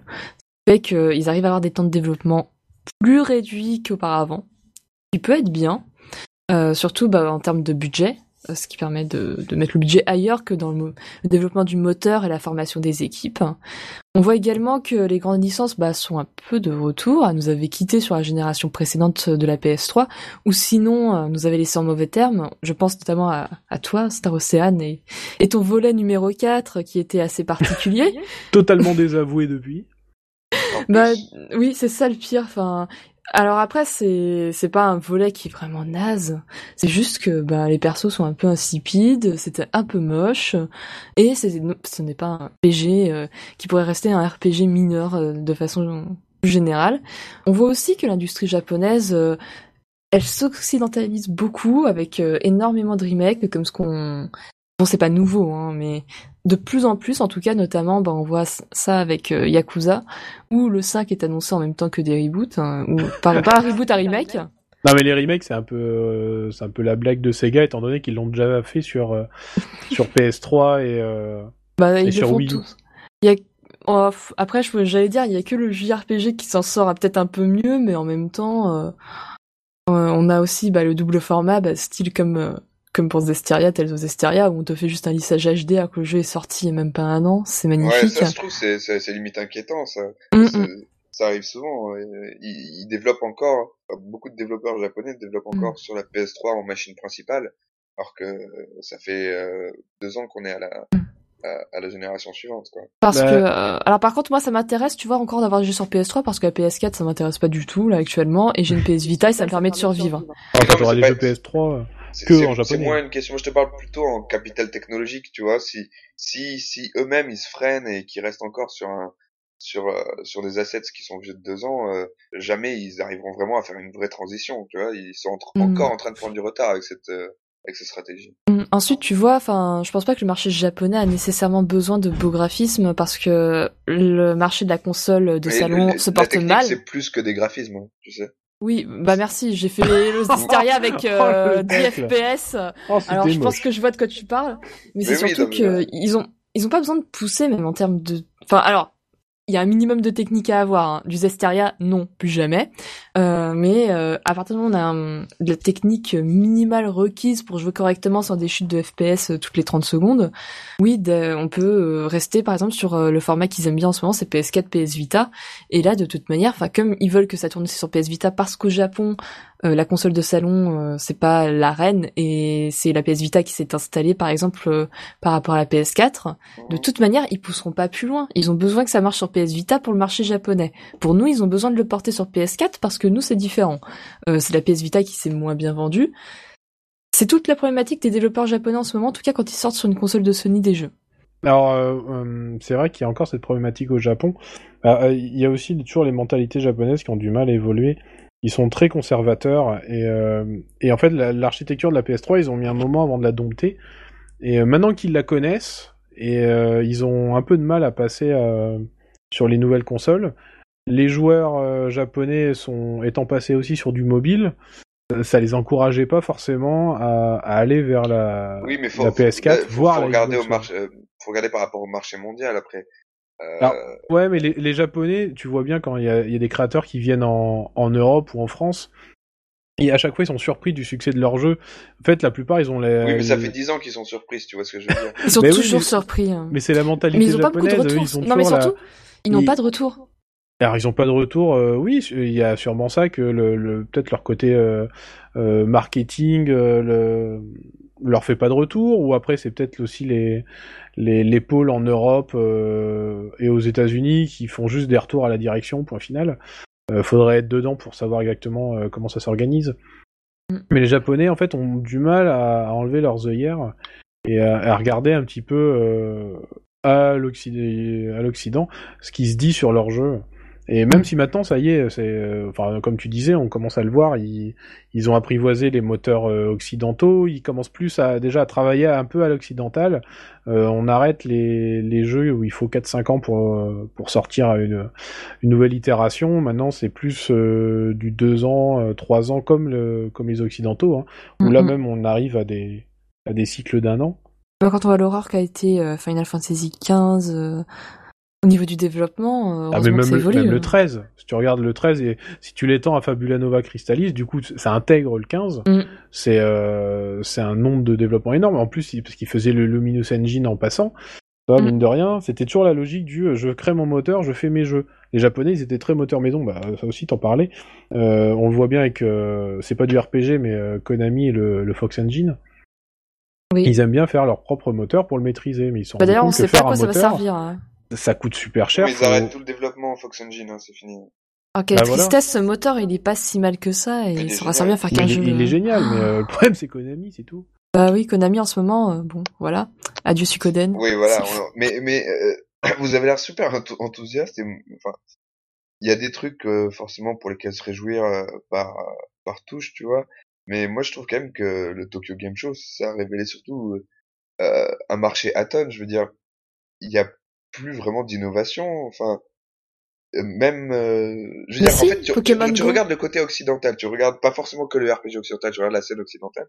Et, et même si t'as des licences à foison, etc., t'as toujours même des projets moyens ou même AAA qui vont faire un petit peu dans l'originalité. Par exemple, là, Tu dernièrement, t'as eu, t'as eu Mad Max. Et, Euh, et t'as, pas, t'as pas ce genre de, de triple outsider euh, euh, au Japon. J'ai l'impression que c'est totalement fini le Tokyo Game Show. Euh, moi, j'ai ressenti ça quand, quand, quand j'ai regardé même la conférence de Sony. Tu fais, tu fais même le listing, le line-up. Non, mais les conférences, euh, elles sont pas géniales au Tokyo Game Show, c'est Non. pas nouveau. Non, Mais mais si je veux, euh, Je Bon, te elle était bien, de, celle de, de des Sony. line-up. T'as, bon, t'as, t'as quoi, franchement, sur, sur console de salon, en gros projet vraiment, où tu sens qu'il va y avoir un truc un peu original, t'as quoi? T'as Setsuna et encore, c'est, c'est, c'est, non, t'as le VanillaWare qui a l'air sympa, t'as aussi le Persona 5 mais qui va VanillaWare, ils sortir. vont faire du VanillaWare, tu vois ce que je veux dire? Oui, bah oui, je sais très bien que VanillaWare, ils font du VanillaWare, mais Ouais.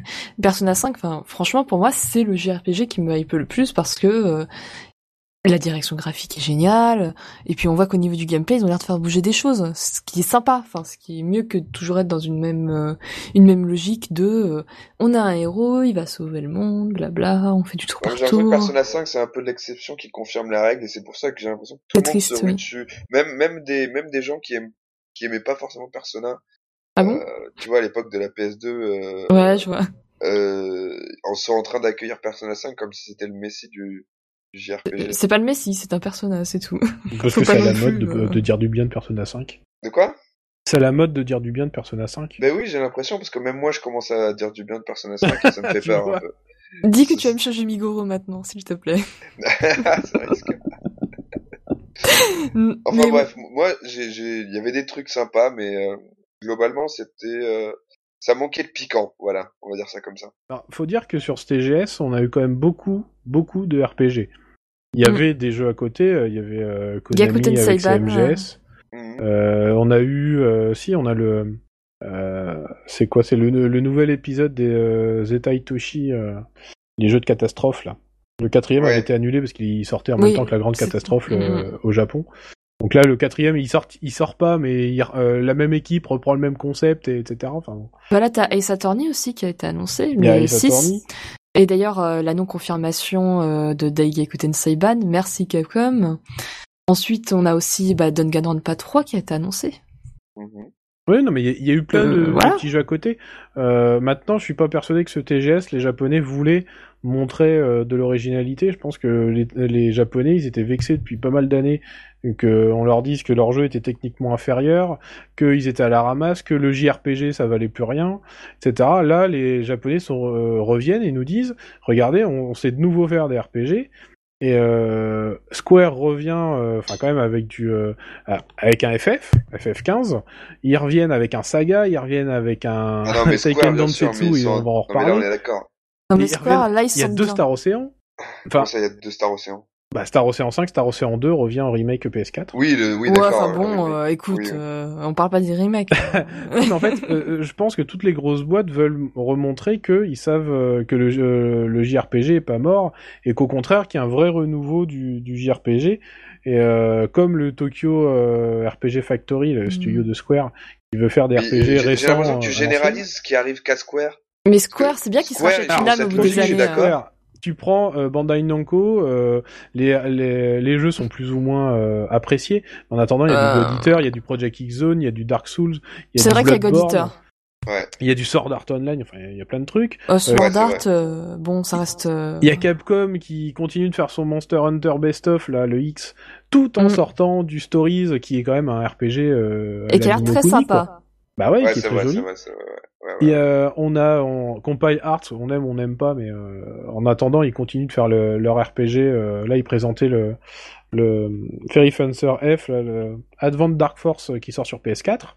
Mm. Euh, Il y avait du Tokyo Xanadu euh, avec Falcom, qui est quand même euh, créateur historique. Mais Falcom, là, en ce moment, ils sont, ils sont bien. Ils sont dans leur. euh, Franchement, c'est un studio qui se porte bien, qui rentre dans ses frais et. J'attends La- toujours de voir le prochain Is, moi. Bah. Je croyais qu'on aurait un petit peu des news, là, pour le TGS, mais que dalle. Ouais. Prennent leur temps, hein, c'est c'est Falcom. Après, du moment que ça arrive et que ce soit bien concentrent sur fait. Tokyo Xanadu. Là, on est quand même en grosse promo euh, pour ce jeu-là. Hein. Oui. Faut peut-être attendre qu'il sorte avant euh, de commencer à sortir euh, Mm. du, du gros euh, du gros jeu. hein. Bah d'ailleurs, ce qui m'a marqué euh, comme trailer, bon, à part Persona 5, si je parlais de Persona 5, j'en parlerai euh, pendant des heures de ce jeu. Enfin, quand on voit Alors les que tu n'y as pas encore joué. Non mais ce... alors déjà il a été reporté, on peut peut-être euh, Ouais. le dire dans le podcast jusqu'en 2016, jusque bah, l'été 2016. Donc euh, Tant mieux. bon, euh, moi c'est ce que j'avais cru comprendre jusqu'à l'été 2016. Enfin Ouais, du moins il l'été est, 2016, et, euh, il- juste pour il le re-. Il est reporté jusqu'en 2016, mais c'est très bien qu'au final ils prennent cette décision plutôt que d'avoir un Tales of euh, Zestiria-like qui sort en temps et en heure, mais euh, fini à l'arrache. Donc euh, Persona 5, euh, ils ont su montrer que leur graphisme était bien, potable, qu'ils ont refait l'idée des donjons. Bon, là ils s'inspirent clairement euh, de avec pas mal de références à l'uni- l'univers euh, d'Arsène Lupin. Euh, Même là, on a découvert que le persona euh, de la nana euh, s'appelait Carmen. Enfin voilà, Il- ces personnages, il y a plein de références. Le chara design est génial. La musique, j'aime moins la musique d'intro que celle du 3, mais elle est toujours mieux que celle du 4. Mais Mhm. mais voilà, ils sont ils sont sur une bonne lancée de toute manière à Atlus, même si bon malheureusement la série Persona est en train de bouffer euh, son on va dire ce qu'il a créé, Shin Megami Tensei, ce qui est un peu triste. Ah oui. Donc euh, bon, mais Persona 5 a l'air de s'annoncer bien, comme Star Ocean 5. Enfin, je suis très étonnée du chara design qui est étonnamment potable pour un Star Ocean. C'est Il était très bon déjà sur euh, sur les premiers. Hein. enfin c'est par rapport au 4 surtout que je m'exprime quand je dis qu'il est potable. Ah, le chara design Bon. du 4, je trouvais ça sympa. Le problème, c'était quand les personnages parlaient, euh, c'était que du vide. Hmm. Bah il y a la cruche toujours, hein, euh, on n'y peut rien. C'est celle qui a les cheveux roses, vous la reconnaîtrez avec son grand regard illuminé. Après on a des personnages qui sont un peu classe, même la sorcière, bon, qui a un habit un petit peu dévêtu. euh, Elle a un petit style. C'est sympa. On a aussi le mec qui est, euh, qui est un peu typé blond, euh, avec le teint légèrement allé, comme ce qu'on retrouve de temps en temps dans les RPG. Euh. Le, enfin, franchement, le, le casting est sympa de Star Ocean. Et puis même graphiquement, je suis étonnée euh, que ce soit... Alors, Ah, moi, c'est on- ça qui m'a surpris le plus, justement. Mm. Le jeu, il avait pas l'air. Déjà, ils avaient dit qu'il le sortait. euh, Enfin, que c'était un jeu PS3 qui serait porté sur PS4. Donc, déjà, ça avait fait un peu grincer des dents. Mm. Il a l'air pas mal. C'est Eh ben, c'est quand choquant. on voit le jeu tourner, enfin, il y avait des, il y a eu pas mal de démos, donc euh, on a vu du gameplay. Euh, le jeu, il est super propre, et même le dernier trailer du TGS là euh, montrait des environnements somptueux. Et Mm, mm. du coup, je comprends pas trop le. Mais Star Ocean 4, c'était pas moche du tout, hein. Ah mais non, non, non, non, mais c'est juste que là, ils que c'était un jeu rigide. PS3 d'abord. Oui, oui, d'accord. Regarde Zestiria. On ne parle pas Et, de euh, Hysteria, s'il vous plaît. Le pauvre. et- Mais euh, non, et ça m'a un peu surpris, ouais, ce Star Ocean euh, qui soit aussi beau. Et euh, bon après, euh, là où il n'y avait pas de surprise, mais ça fait toujours plaisir à voir, c'est qu'en combat c'est super fluide, c'est dynamique, ça, ça bouge, ça bouge beaucoup. Surtout qu'apparemment ce sera limite sans transition, alors avec une toute petite transition, il y aura les mobs sur la map, euh, un peu à la FF12 presque. Bon, par contre, j'espère qu'au niveau musique, ça sera un peu mieux que ce qu'on a eu dans le trailer. Tu vois, Initia, là, je suis, je suis de ton côté. Je suis team Ah, voilà. dans Sakuraba, là, pour le, pour le Il moment. faut le mettre On à la verra ça. ce mec. Et Sakuraba dans Star Ocean 3, c'était une tuerie. hein. Oui, bah oui, mais c'est pour ça peut-être qu'il va se réveiller pour le 5. On ne sait pas. On verra bien. Ouais, et, qu'ils euh, finalement embaucher Il va faire du. Tales of. Oh non, non, je, non, mais- mais je peux pas faire de dire ça, Initia, non, mais au bout d'un moment, euh, tu, tu n'aimes pas cet homme, mais laisse-lui une chance. Non, il y avait, euh, euh, pour, euh, il y avait quand même pas mal de, de RPG euh, pour, par, par tous les studios. hein. Mm. Beaucoup veulent revenir sur le devant de la scène. On verra si ça marche. Mais... Oui, Ouais, mais euh, il y a surtout Square qui, qui monopolise. Et, et Moi, je là, voulais- Square était clairement la Ouais, locomotive. voilà, je voulais revenir vite fait pour euh, pour dire qu'ils ils continuent toujours avec leur stratégie qui consiste à faire du du du jeu du jeu casual sur smartphone pour progressivement les attirer vers le vers le vers le core gaming et je trouve, je Mm. trouve que là encore une fois le TGS c'était une illustration de ça. Tu vois le Type Zero Online euh, par exemple ou même Brevexus, ils commencent à avoir une offre de gamme mid-core sur euh, sur mobile. Ils montent en puissance parce que je pense que tous leurs revenus, leurs vrais revenus euh, provient de la vente des jeux des jeux consoles quoi. Et euh, je trouve qu'ils sont très bons là-dessus. Euh, la stratégie marche super bien à mon avis. Et c'est intéressant de voir ça quoi. Ah, Ouais, c'est clairement les ambassadeurs de la PS4 au Japon. hein.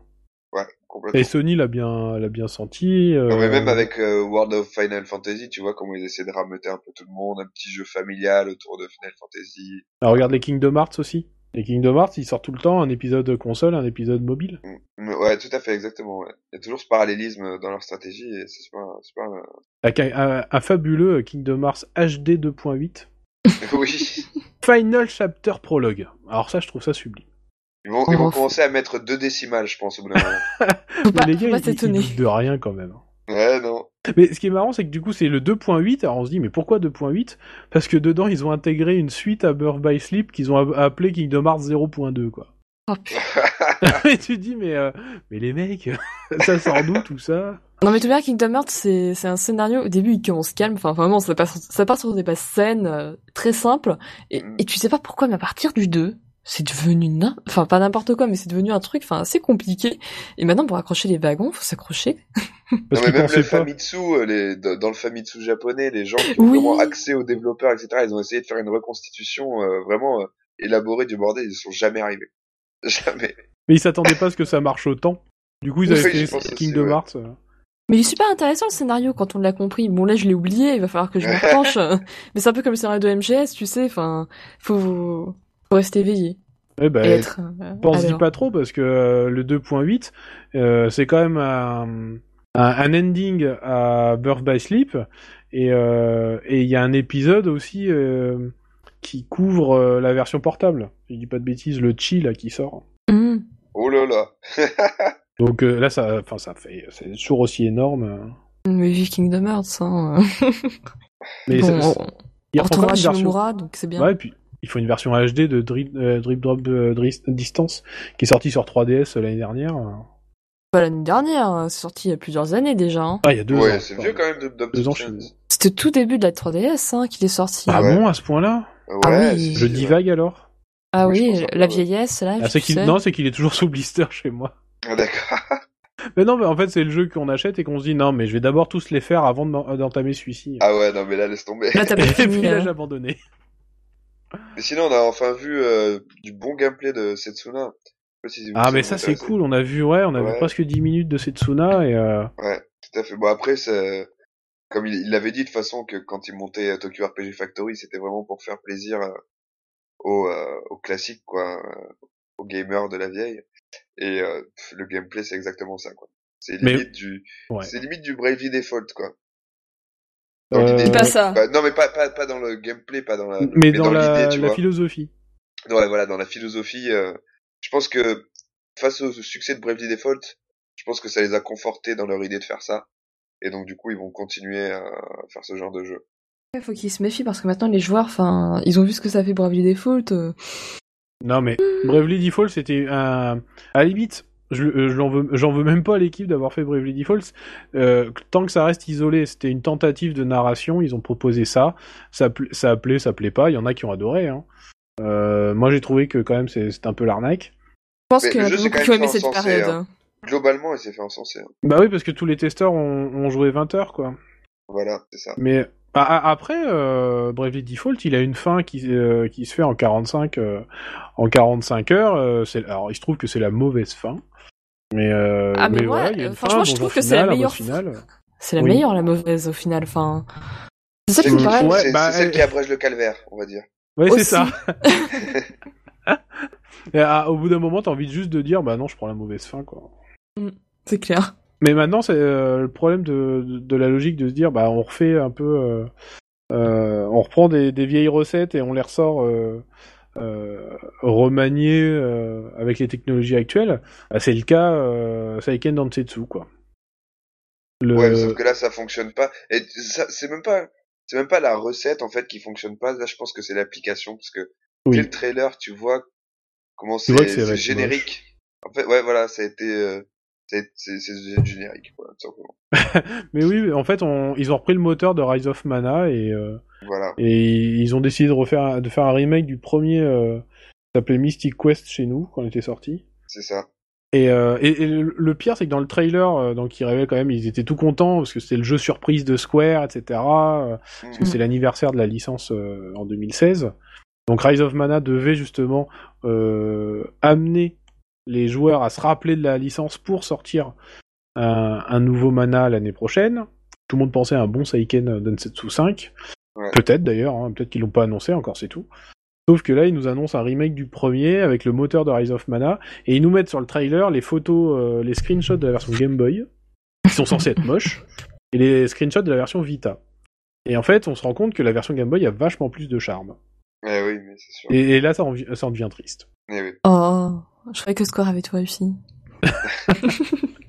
Non, mais pour, pour parler de vieilles recettes euh, réadaptées en HD, et là, qui, ont l'air un peu mieux, mais euh, il y a Exist Archive, j'étais un peu sceptique au début, c'est donc c'est le nouveau jeu de Triace qui va être édité Oui. par, euh, par euh, euh, c'est qui déjà? Spike Chunsoft. C'est ça, Spike Chunsoft. Il Ouais. n'était pas au Et- TGS d'ailleurs. Euh, non, ils étaient bah, dans la conférence de Sony Ouais, avec coup, leur, en fait, c'est leur dans annonce de le- le Danganronpa. Le jeu était sur le stand Sony, quoi, parce que Spike n'a pas voulu prendre de, de stand. Bah, c'est pas un gros. Vous n'avez pas les moyens, d'ailleurs.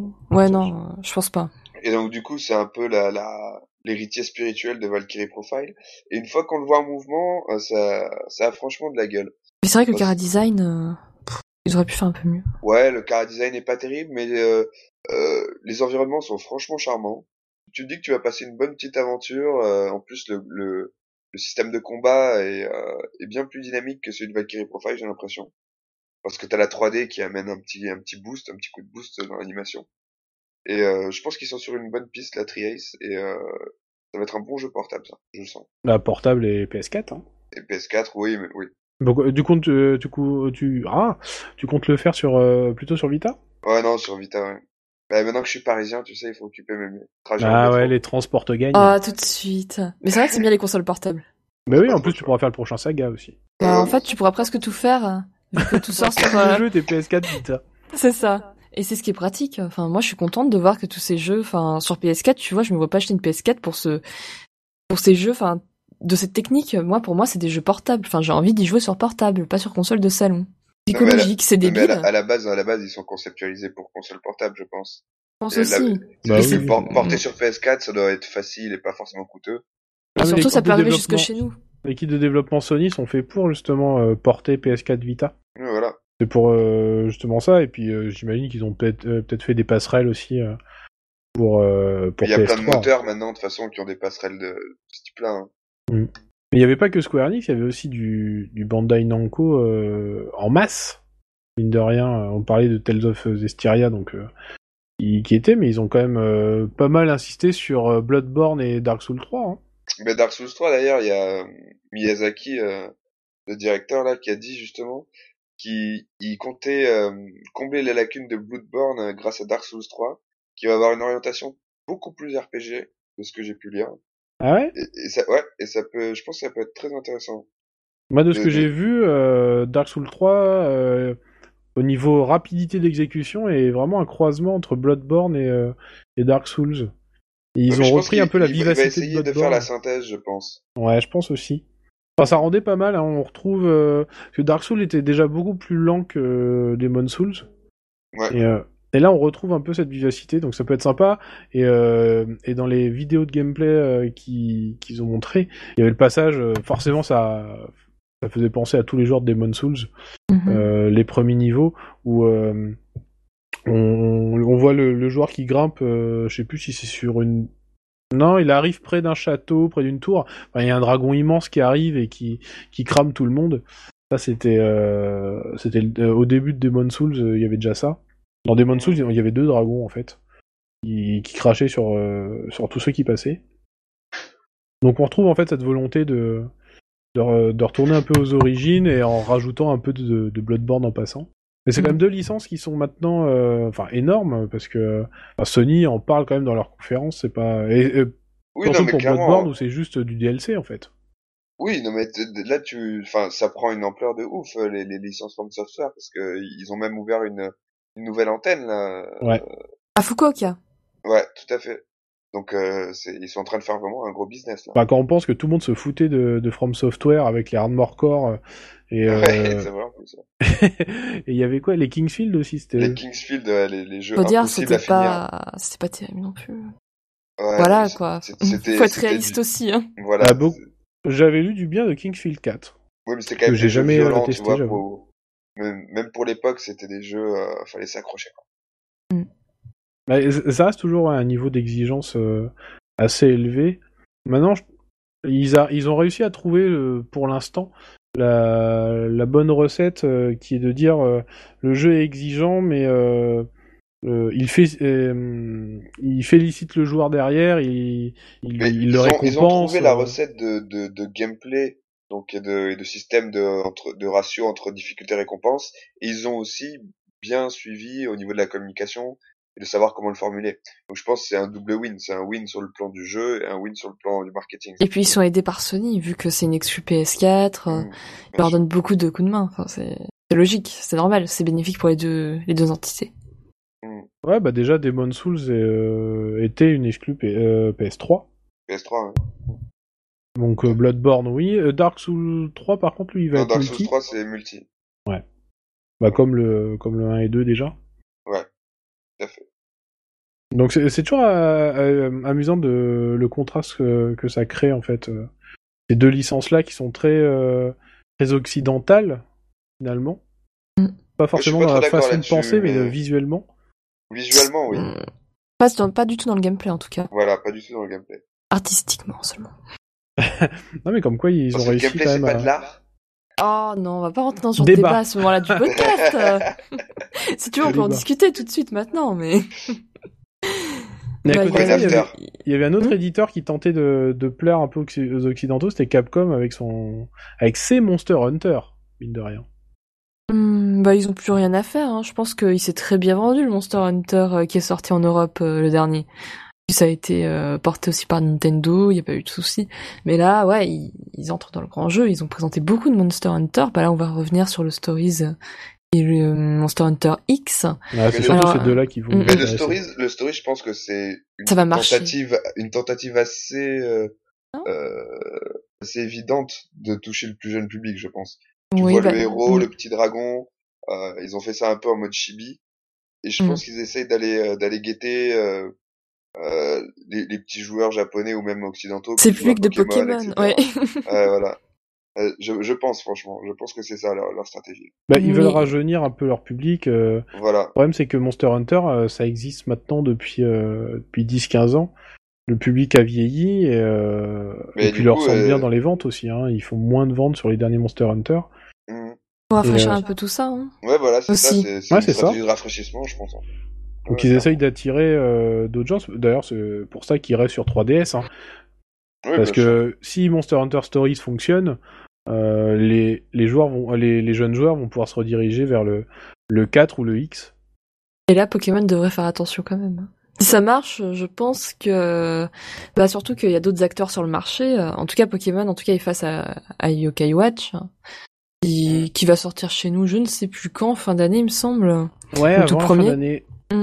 Donc euh, ça déjà c'est une autre série qui fera concurrence et il faudra voir comment tout ça se goupille, si la com est derrière. Enfin la com pour Monster Hunter, je ne me fais pas de soucis. Mais ce qui est bien, c'est que je trouve que Monster Hunter Stories, il se place sur un segment du jeu jeune qui est pas trop occupé en ce moment. C'est ça, c'est pas de la capture, c'est C'est différent. ça, c'est pas de la capture, c'est plus de l'aventure vraiment. Euh, Vraiment du shonen quoi, du shonen pur et ça me fait penser même. euh, Moi, ça me fait penser à c'est- Nino Kuni. Voilà, c'est ça, mais c'est un, c'est un peu, c'est un peu ce placement-là, je pense. Tout à fait. Mais, mais peut-être en plus accessible pour le jeune public. Oui, Bon, Nino Kuni était accessible. hein. Ouf, ça reste après du tour par tour euh, classique. Ouais. Hein. C'est pas non plus, enfin quand quand t'es jeune, t'as peut-être pas la patience de te faire un tour par tour euh, Parce que comme Pokémon, Kuni. c'est quoi? Non mais alors Pokémon c'est un tour par tour, mais tu peux pas comparer le tour par tour de Ni no Kuni avec celui de Pokémon, c'est très différent. oui, c'est vrai. Et il est ça, beaucoup plus complexe euh, Ouais, que Pokémon. Pokémon, bah tu sais que t'as tel nombre d'attaques, que telle attaque, euh, enfin c'est un jeu de pierre feuille ciseaux. Quoi. Tu peux pas, tu peux pas comparer. C'est plus complexe Ni no Kuni. Non, mais ce serait intéressant justement de voir comment se joue Monster, Monster Hunter Stories et euh, justement pour voir un petit peu pour faire la- le comparo. Hmm. Ah, Il m'intrigue pas mal, euh, ce Stories là. Puis il a l'air frais. C'est euh, c'est joli, c'est ouais. plein de couleurs. C'est. Ouais, ouais. ouais. Ça change. Donc c'est bien c'est le ça. sortent. On va replonger en enfance avec lui. Ah, moi je pense, ouais. Hmm. D'autant qu'en face, on aura le Monster Hunter X. Et alors lui, par contre, ça va être best-of de toute la série. C'est ça, et puis euh, va aussi y avoir des spécificités au niveau du gameplay. Ils vont donner plus de liberté aux joueurs, d'après ce que j'ai compris, pour euh, un petit peu soigner ceux qui, qui disent ah Monster Hunter c'est un peu guindé, euh, c'est quand même pas très maniable. Ils n'ont pas tort. Hein. Monster Hunter reste une série euh, peu euh, peu ouverte au niveau du gameplay. On est quand même euh, resté dans les mêmes ritournelles, même si on change de classe. Donc euh, à voir aussi s'ils arrivent à débrider entre guillemets un petit peu le gameplay de la série et peut-être proposer de nouveaux challenges euh, aux habitués. Ouais, bah, j'attends de voir. Moi, je pense pas parce qu'ils ont déjà annoncé qu'ils allaient faire revenir les monstres des précédents, etc. Les monstres, parce que chaque euh, Monster Hunter a son monstre emblématique. Je sais plus Et comment il s'appelle, mais moi je revois le monstre euh, aquatique. Qu'est-ce qu'il était beau ce Ah, monstre. celui du, du tri. Oui, du tri. hein. Il Ouais, est il tellement beau. beau. Ah bah là, ils, ils vont faire revenir, euh, je dis pas de bêtises, celui du... je sais plus comment il s'appelait au Japon, mais en France, ça s'appelait Freedom Unit Mm. sur, euh, sur PSP, qui était euh, déjà un sacré jeu best-of quand il était sorti. Mm. Et, euh, et son, son monstre emblématique là va, va revenir. En même Vous temps, avez- Oui. Vous aviez joué euh, Monster Hunter? Moi, j'ai joué surtout au 4 parce que j'avais commencé le free, mais le free, bon, bah alors déjà les combats aquatiques, hein, nada. hein, le monstre est très beau, mais mais l'affronter c'est une torture. Puis Ouais. même c'est très très gardé. Quand on t'aide pas et que t'es tout seul, enfin tu manques, euh, tu ça manque d'entrain. Alors que le 4 déjà t'es un peu plus guidé, t'as un vrai tuto au début, ce qui aide bien dans Monster Hunter. Euh, surtout que tout n'est pas super intuitif. Il y a aussi la traduction qui a été recorrigée, il y avait des petites erreurs par-ci par Et puis même, euh, c'est Monster Hunter, c'est bien d'avoir un groupe d'amis, euh, ce que j'ai eu pour le 4, euh, donc euh, trouver des gens qui jouent en même temps que toi, euh, monter en même temps qu'eux, faire les missions, passer de rang en rang. Quand t'es tout seul, c'est plus compliqué Monster Hunter.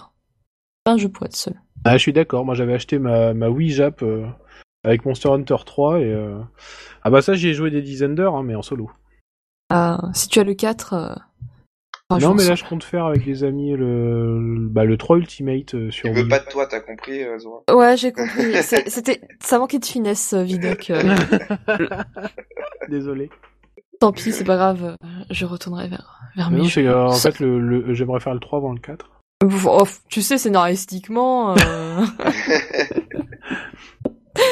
Je ça suis un peu bête là-dessus. hein. Oui, bah, chacun ses problèmes. On en reparlera en dehors. C'est ça. Et si on parlait plutôt de VanillaWare un petit peu? Ah ouais, ça c'est un beau morceau du TGS. avec euh, 13 Pourtant, ils ont pas, pas grand chose à présenter. Bah oui, 13 Sentinels à Aegis-Realm, euh, qui était... Enfin, la musique, ça m'a fait tout de suite penser à, à l'opening de Ghost in the Shell. Enfin, Et pourtant, Et pourtant, oui, et Hitoshi pourtant... Sakimoto, Bah oui, ça... Mais ouais, bah... maintenant.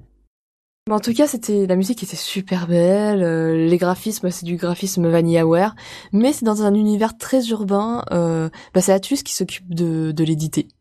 Ouais. Donc euh, peut-être on, qu'une on petite parle de l'animation de la fille quand même ou pas? Dans le trailer Parce qu'elle est super robotique, c'est un peu bizarre. Enfin, moi, quand j'avais regardé le trailer, ça m'avait un peu choqué.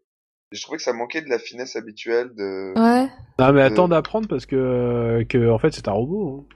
peut-être. Il y a une, euh, il y a une histoire avec des mechas. Ah ouais. Mm, mm. Mais l'univers a l'air euh, a l'air charmant et puis VanillaWare s'est pas encore trop penché là-dessus. Par exemple, lorsqu'on passe de euh, d'Odin Sphere à euh, Dragon's Crown, on- ça reste des univers un petit peu. Ouais, je dirais C'était cohérent. déjà le cas avec Princess Crown avant. Mm. Ouais, C'est ouais, pas non, c'est pas choquant alors que là, bah, on est dans un univers qui serait peut-être plus euh, contemporain, enfin contemporain, science-fiction, euh, dans Mhm. ces eaux-là. Et, et je pense que c'est très intéressant de voir ce qu'ils peuvent peut-être faire ensuite. Voire bon, sociétal, j'ai l'impression, enfin c'est qu'une impression, mais j'ai l'impression qu'il va y avoir un, un- quelque chose, un petit discours sur le social dedans quand je vois le trailer. Mm. Ça a l'air un peu intimiste, tu vois ce que Moi, ça me fait un peu penser à, à un croisement entre l'arme ultime et Evangelion, tu vois. Ouais, c'est ouais, ouais, ouais, carrément. Je mais, me sens bien comme ça. mais j'ai hâte. prometteur. Mm, mm.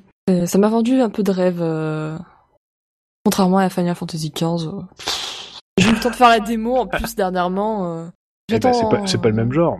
J'attends. Et en plus, là, euh, si je dis pas de bêtises, euh, il y a Kamitani qui, qui revient en tant que réalisateur Mm. dessus. Mais par contre, Final Fantasy XV, je lui reconnais une chose, c'est que dans la démo, bon, euh, on peut dire ce qu'on veut sur cette démo, mais on retrouve l'esprit qui voulait créer, l'esprit euh, entre potes. On voit que les personnages ont une âme. C'est déjà pas mal. Parce que c'est ce qui était absent de Final Fantasy XII. Et même de Final Fantasy XIII, en tout cas le premier, parce que le reste, j'ai pas encore eu le temps de les commencer. euh, Faut que je retrouve le courage de me remettre dans Final Fantasy XIII. Mais ouais, ils ont, ils ont une âme, ils ont une cohérence, et on voit un groupe, c'est déjà pas mal. Peut-être qu'il y aura quelque chose à attendre de ce jeu. Peut-être. Mais Bien, on va pouvoir revenir à VanillaWare. Ah non, mais... Ah, tu veux à revenir Odin Sphere. Oh, Odin Sphere Mais bon, c'est juste un, un remake. On va pas Ah, parler c'est d'un remake. C'est une upgrade. Elle pense à ceux qui l'ont acheté, qui l'ont pas fait, qui se disent, bon, finalement, je vais le faire sur PS4. Et au final, tu acheté vas- pour Tu vas rien. raquer deux fois. C'est ça, c'est c'est ce que- ça. Non, mais ce qui était intéressant vite fait avec FS15, euh, je Merci. Ouais, non. Bon, ok, je suis totalement désavoué. Non, mais je reviens dessus parce que on a eu on a eu quelques infos sur le scénario, euh, sur sur sur des éléments de background. Mm. Et euh, ce qui est intéressant, c'est que il y a pas mal d'éléments qui ont été euh, annoncés qui reprenaient en fait la vision De Versus. Nomura à la base. Ouais, de Versus, ça exactement. Et du coup, ça m'a un peu réconforté moi. Oui, enfin, en fait, euh, j'étais étonnamment rassurée et peut-être que je me repencherai vers ce jeu, euh, sachant que, que ça m'en avait pas mal éloigné l'histoire euh, du boys band, d'abandon de certaines, de certaines parties du scénario, et puis même que Square ne communique pas du tout sur le scénario du jeu, c'était assez inquiétant pendant un moment. Mais pas pas par par petites touches, mais en même temps, la sortie Mm. est tellement loin qu'ils vont pas tout nous donner maintenant. C'est ça. Je leur conseille de pas le mettre à côté de Persona 5. Pourquoi Je, je ne sais pas, la fight euh, Persona 5, Final Fantasy Ah, 15, j'ai pas trop envie de voir ça. Ouais, ça risque d'être moche pour Persona 5 surtout. Non, je pense que Persona 5 Je ne sais survivra pas. Parce que Persona 5 monte quand même beaucoup, beaucoup en, en hype par rapport Oui, à, on, à on Final sait, on Fantasy sait que t'as 15. de l'espoir, on sait que t'as de l'espoir. Écoute, euh, j'en ai moins que Vidoc, euh, mais oui, je... Non, mais on est d'accord que Persona 5, euh, ça va être génial, etc. Mais euh, c'est quand même pas, euh, ça pas l'aura d'un Final Fantasy. Hein. Ah, tu sais. Final Fantasy 15, a- en tout cas, même, je parle de manière générale, les Final Fantasy ont beaucoup perdu de leur aura auprès de leurs fans. Non, je pense. Mais Non, oui, non, mais pas au sauf que Japon. toi, tu parles de la niche. Tu parles de la niche. tu- Le grand public, euh, dès qu'il voit Final Fantasy, pour eux, c'est toujours une valeur sûre. Mais oui. Après, le grand public, il s'est aussi pris, euh, ben moi, je vois beaucoup d'amis qui m'ont dit, oh, le FF13, euh, parfois, il y a eu des montées de level à, à certains boss, ils ont dit, j'en ai eu marre, je l'ai laissé. Surtout la amis c'est pas pour ça qu'ils vont pas acheter mauvais, FF15. Comment? C'est pas pour ça qu'ils vont pas acheter FF15. Il y en a, si. Après, c'est surtout la grosse tour qu'ils avaient foutue euh, à un moment dans Final Fantasy XIII. C'était une grande tour, euh, un peu euh, avec Oui. une histoire de musique euh, qui est très chiante et dont tout le monde se souvient en général. Bah, c'était sympa ce donjon du coup. Ah non, il était bien pourri. Mais bon, si tu, si tu l'as aimé, euh, on n'a pas Ah, mais les moi je l'ai fait en jab, je l'ai refait en français. euh. Mais après, FF13 n'est pas n'est pas mauvais, mais c'est vrai que non, bah, non, ça- il est juste génial. les fans se sont un petit peu euh, dispersés. Après, bon, ils vont peut-être certainement revenir. Hein, ça reste du Square. Mais les fans vont racheter euh, FF15. Mais oui, Mm. ils vont tous Les gens critiquent, caisse. mais les gens vont quand même acheter. Enfin, les gens sûr. critiquent tous les Final Fantasy, mais tous les Final Fantasy ont été achetés du coup. hein. Ils ont tous été de, ils ont tous très bien fonctionné. euh. Mais bon, voilà, c'est ce que je disais tout à l'heure. Square, ils ont appris à se racheter une arme euh, ces derniers mois, donc il n'y a plus qu'à voir ce que ça va donner. Hein. Non, moi je pense que le scénar, il, est, il est écrit, il est prêt depuis un moment. euh. Et puis de toute façon, les, les différents éditeurs aiment bien faire un, un trailer scénario, mais euh, plus vers les deux tiers de la, euh, de la campagne promo, quoi. Ouais, au début, ils insistent surtout, euh, premièrement, sur les graphismes, euh, sur les scènes cinématiques, euh, deuxièmement, Sur le gameplay. euh. J'espère qu'on aura les voix japonaises. Parce qu'elles sont pas si mal que ça. De quoi, pardon? Les voix japonaises euh, de Bah oui. Final Fantasy XV. Non, mais le, jeu, il est très beau, le jeu, il est, il est plutôt sympa. Très beau, j'ai vu deux, trois trucs qui m'ont fait un peu grincer des dents pendant la démo, mais après c'était qu'une démo et j'attends de voir le jeu final avant de Mais c'est la prononcer. 2.0 que t'as fait ou pas? Oui, Ah oui, bah imagine la, point, à la 1.0. c'est l'eff- c'est l'effet de vent qui, qui était un peu craignos. Mais, Non, bon, mais le souci qu'ils ont avec euh, Square sur FF15, c'est que ils savent pas si euh, ils veulent faire un jeu réaliste ou euh, un jeu euh, fantaisiste comme avant. Mm, mm. Et ils, ont un peu le cul entre deux chaises, ils savent pas trop. Et quand il y a des jeux comme euh, Xenoblade X qui dit bah non, euh, nous on va faire que du fantaisiste et, et point. Et euh, Persona, ils font du réaliste euh, pendant les phases de déplacement, mais euh, visuel, visuellement, parce qu'après. Après, Persona, c'est pas trop réaliste non plus. Ça s'inscrit dans une réalité, mais sous une forme quand même très animée et très typée euh, Voilà, mais en fait, euh, c'est un créneau qu'ils ont et puis euh, ils se lancent là-dedans, alors que Square, ils savent pas trop quoi faire avec leur FF15. Mais bon, un je leur fais quand en même fait, ils ont toujours confiance. voulu, ils ont toujours pas du rendre 12. leur série euh, réaliste. Ils ont depuis euh, FF7, euh, 7, 8, 10, euh, c'est exactement la même logique. Et là, ils arrivent en fait à, presque à un aboutissement avec le 15 et ils savent pas trop où aller. hein. Bah, ce peuvent c'est- faire surtout. c'est que ça risque de perdre son identité graphique euh, au final, euh, d'aller trop vers le réaliste. Donc, euh, on verra bien ce que ça donne. euh. Ah, Moi, je suis persuadé qu'il va être terrible. hein. J'achèterai aussi. Mais moi, ri- rien, que- rien que la scène où il y a le Léviathan, le gigantesque Léviathan, le combat contre le Léviathan dans la grande ville, là, ça, ça me l'a vendu direct. Tellement... Tu es faible, Alicia. Ah tu ouais, es mais je suis complètement faible. Mais là, il me l'a vendu rien qu'avec cette scène. Bah, de toute façon, c'est le plus gros RPG qu'on attend euh, à l'heure actuelle, euh, l'équivalent des AAA euh, dans le RPG. Mm. Alors, si vous deviez retenir qu'un seul jeu de tout, euh, de tout le TGS, un jeu, une annonce, qu'est-ce que ce serait? Vas-y, Alicia, je te laisse la main. Non mais ok. Non mais moi, euh, je pense que euh, ce serait, ce serait Exist Archive parce que j'avais un a priori vraiment très négatif parce que Jay Profile c'est pas ma cam du tout. Mais euh, j'ai bien aimé ce que j'ai vu euh, de la conférence et, euh, et voilà. Vu que ça m'a fait changer d'avis en fait tout simplement. Donc je, vais, je vais partir sur ça. Ah, mais c'est un bon coup de cœur. J'enchaînerai, euh, même si j'aurais très envie de dire Persona 5, euh, j'avais déjà confiance en Atlus. J'ai vendu, j'ai Je vendu crois mon âme. Mais je pense que celui que je choisis, c'est Star Ocean 5, parce que j'ai, franchement, Star Ocean, c'est un jeu, c'est un jeu miracle, en fait, il sort de nulle part. On pensait que la série finirait sur portable, et finalement, ça sort quand même sur console, et le travail fait derrière a l'air correct. Donc, euh, j'attends, j'attends que jeu sorte pour pouvoir en profiter. Et je suis contente de ce que j'ai vu au TGS. Ça m'a rassuré. Bon, bah, c'est cool parce que comme ça, mon coup de cœur, il est, euh, personne l'a eu. C'est bah, Setsuna, moi. C'est le projet Setsuna. euh, Ah ouais? Ah ouais. C'est, euh, en fait, j'avais l'impression de, de revoir un RPG à l'ancienne, mais euh, avec cette Oui, la dernière vue, fois là, ça donnait dessus. Bravely Default quand même. Hein. Ah, moi, il me tente bien. Et euh, je pense que ah, alors après, on verra parce que rien que le scénar déjà, hein, le scénar, euh, la fille qui se sacrifie, qui doit se sacrifier pour le monde et on va la guider jusqu'à son sacrifice. euh, Oh, ça Ouais. ressemble un peu à FF10, non? Ça ressemble un peu à du FF10, à du Tales of Symphonia, tu vois. Des... Oui, beaucoup, beaucoup. Hmm. Donc on, on va voir maintenant, ça peut être aussi se dire euh, on, on fait un RPG comme à l'ancienne, donc on reprend un scénario euh, qui avait été très apprécié, sauf que on en fait des twists, on en fait, euh, on le transforme. Non, mais Tu je donnes pense sa pas- chance. Je pense, je pense même pas que ce sera sur le scénario où ils vont mettre le paquet, ce sera sur la, comment dire, la solidité de l'expérience, c'est-à-dire le global. euh, faut, faut que ça, faut que ça tienne ensemble, faut que ce soit propre, quoi. Oui, ça va va être pas un, des folies, je pense. Moi je m'attends à en fait retrouver un jeu 32 bits, mais euh, Hmm. sur les sur PS4. Ouais, voilà. Et remarque, ça sera déjà pas mal. Ce sera déjà pas mal. Ils arrivent au moins à faire ça, oui.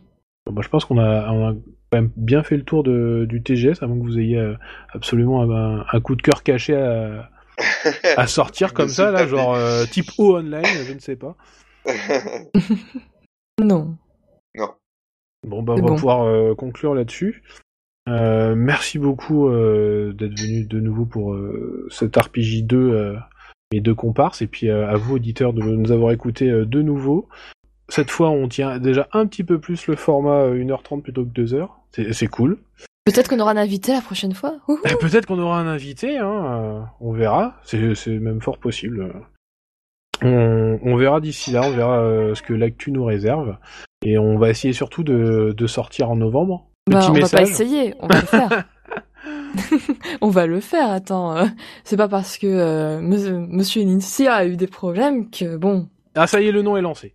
Ah non, mais attends, ça pouvait pas être moi. Donc, Bon, sur ces belles paroles, euh, on va pouvoir se quitter. On, on se fait tous la bise et puis on se donne rendez-vous euh, au mois de novembre pour un numéro 3 d'RPJ. Ciao, ciao. Ciao à plus tard.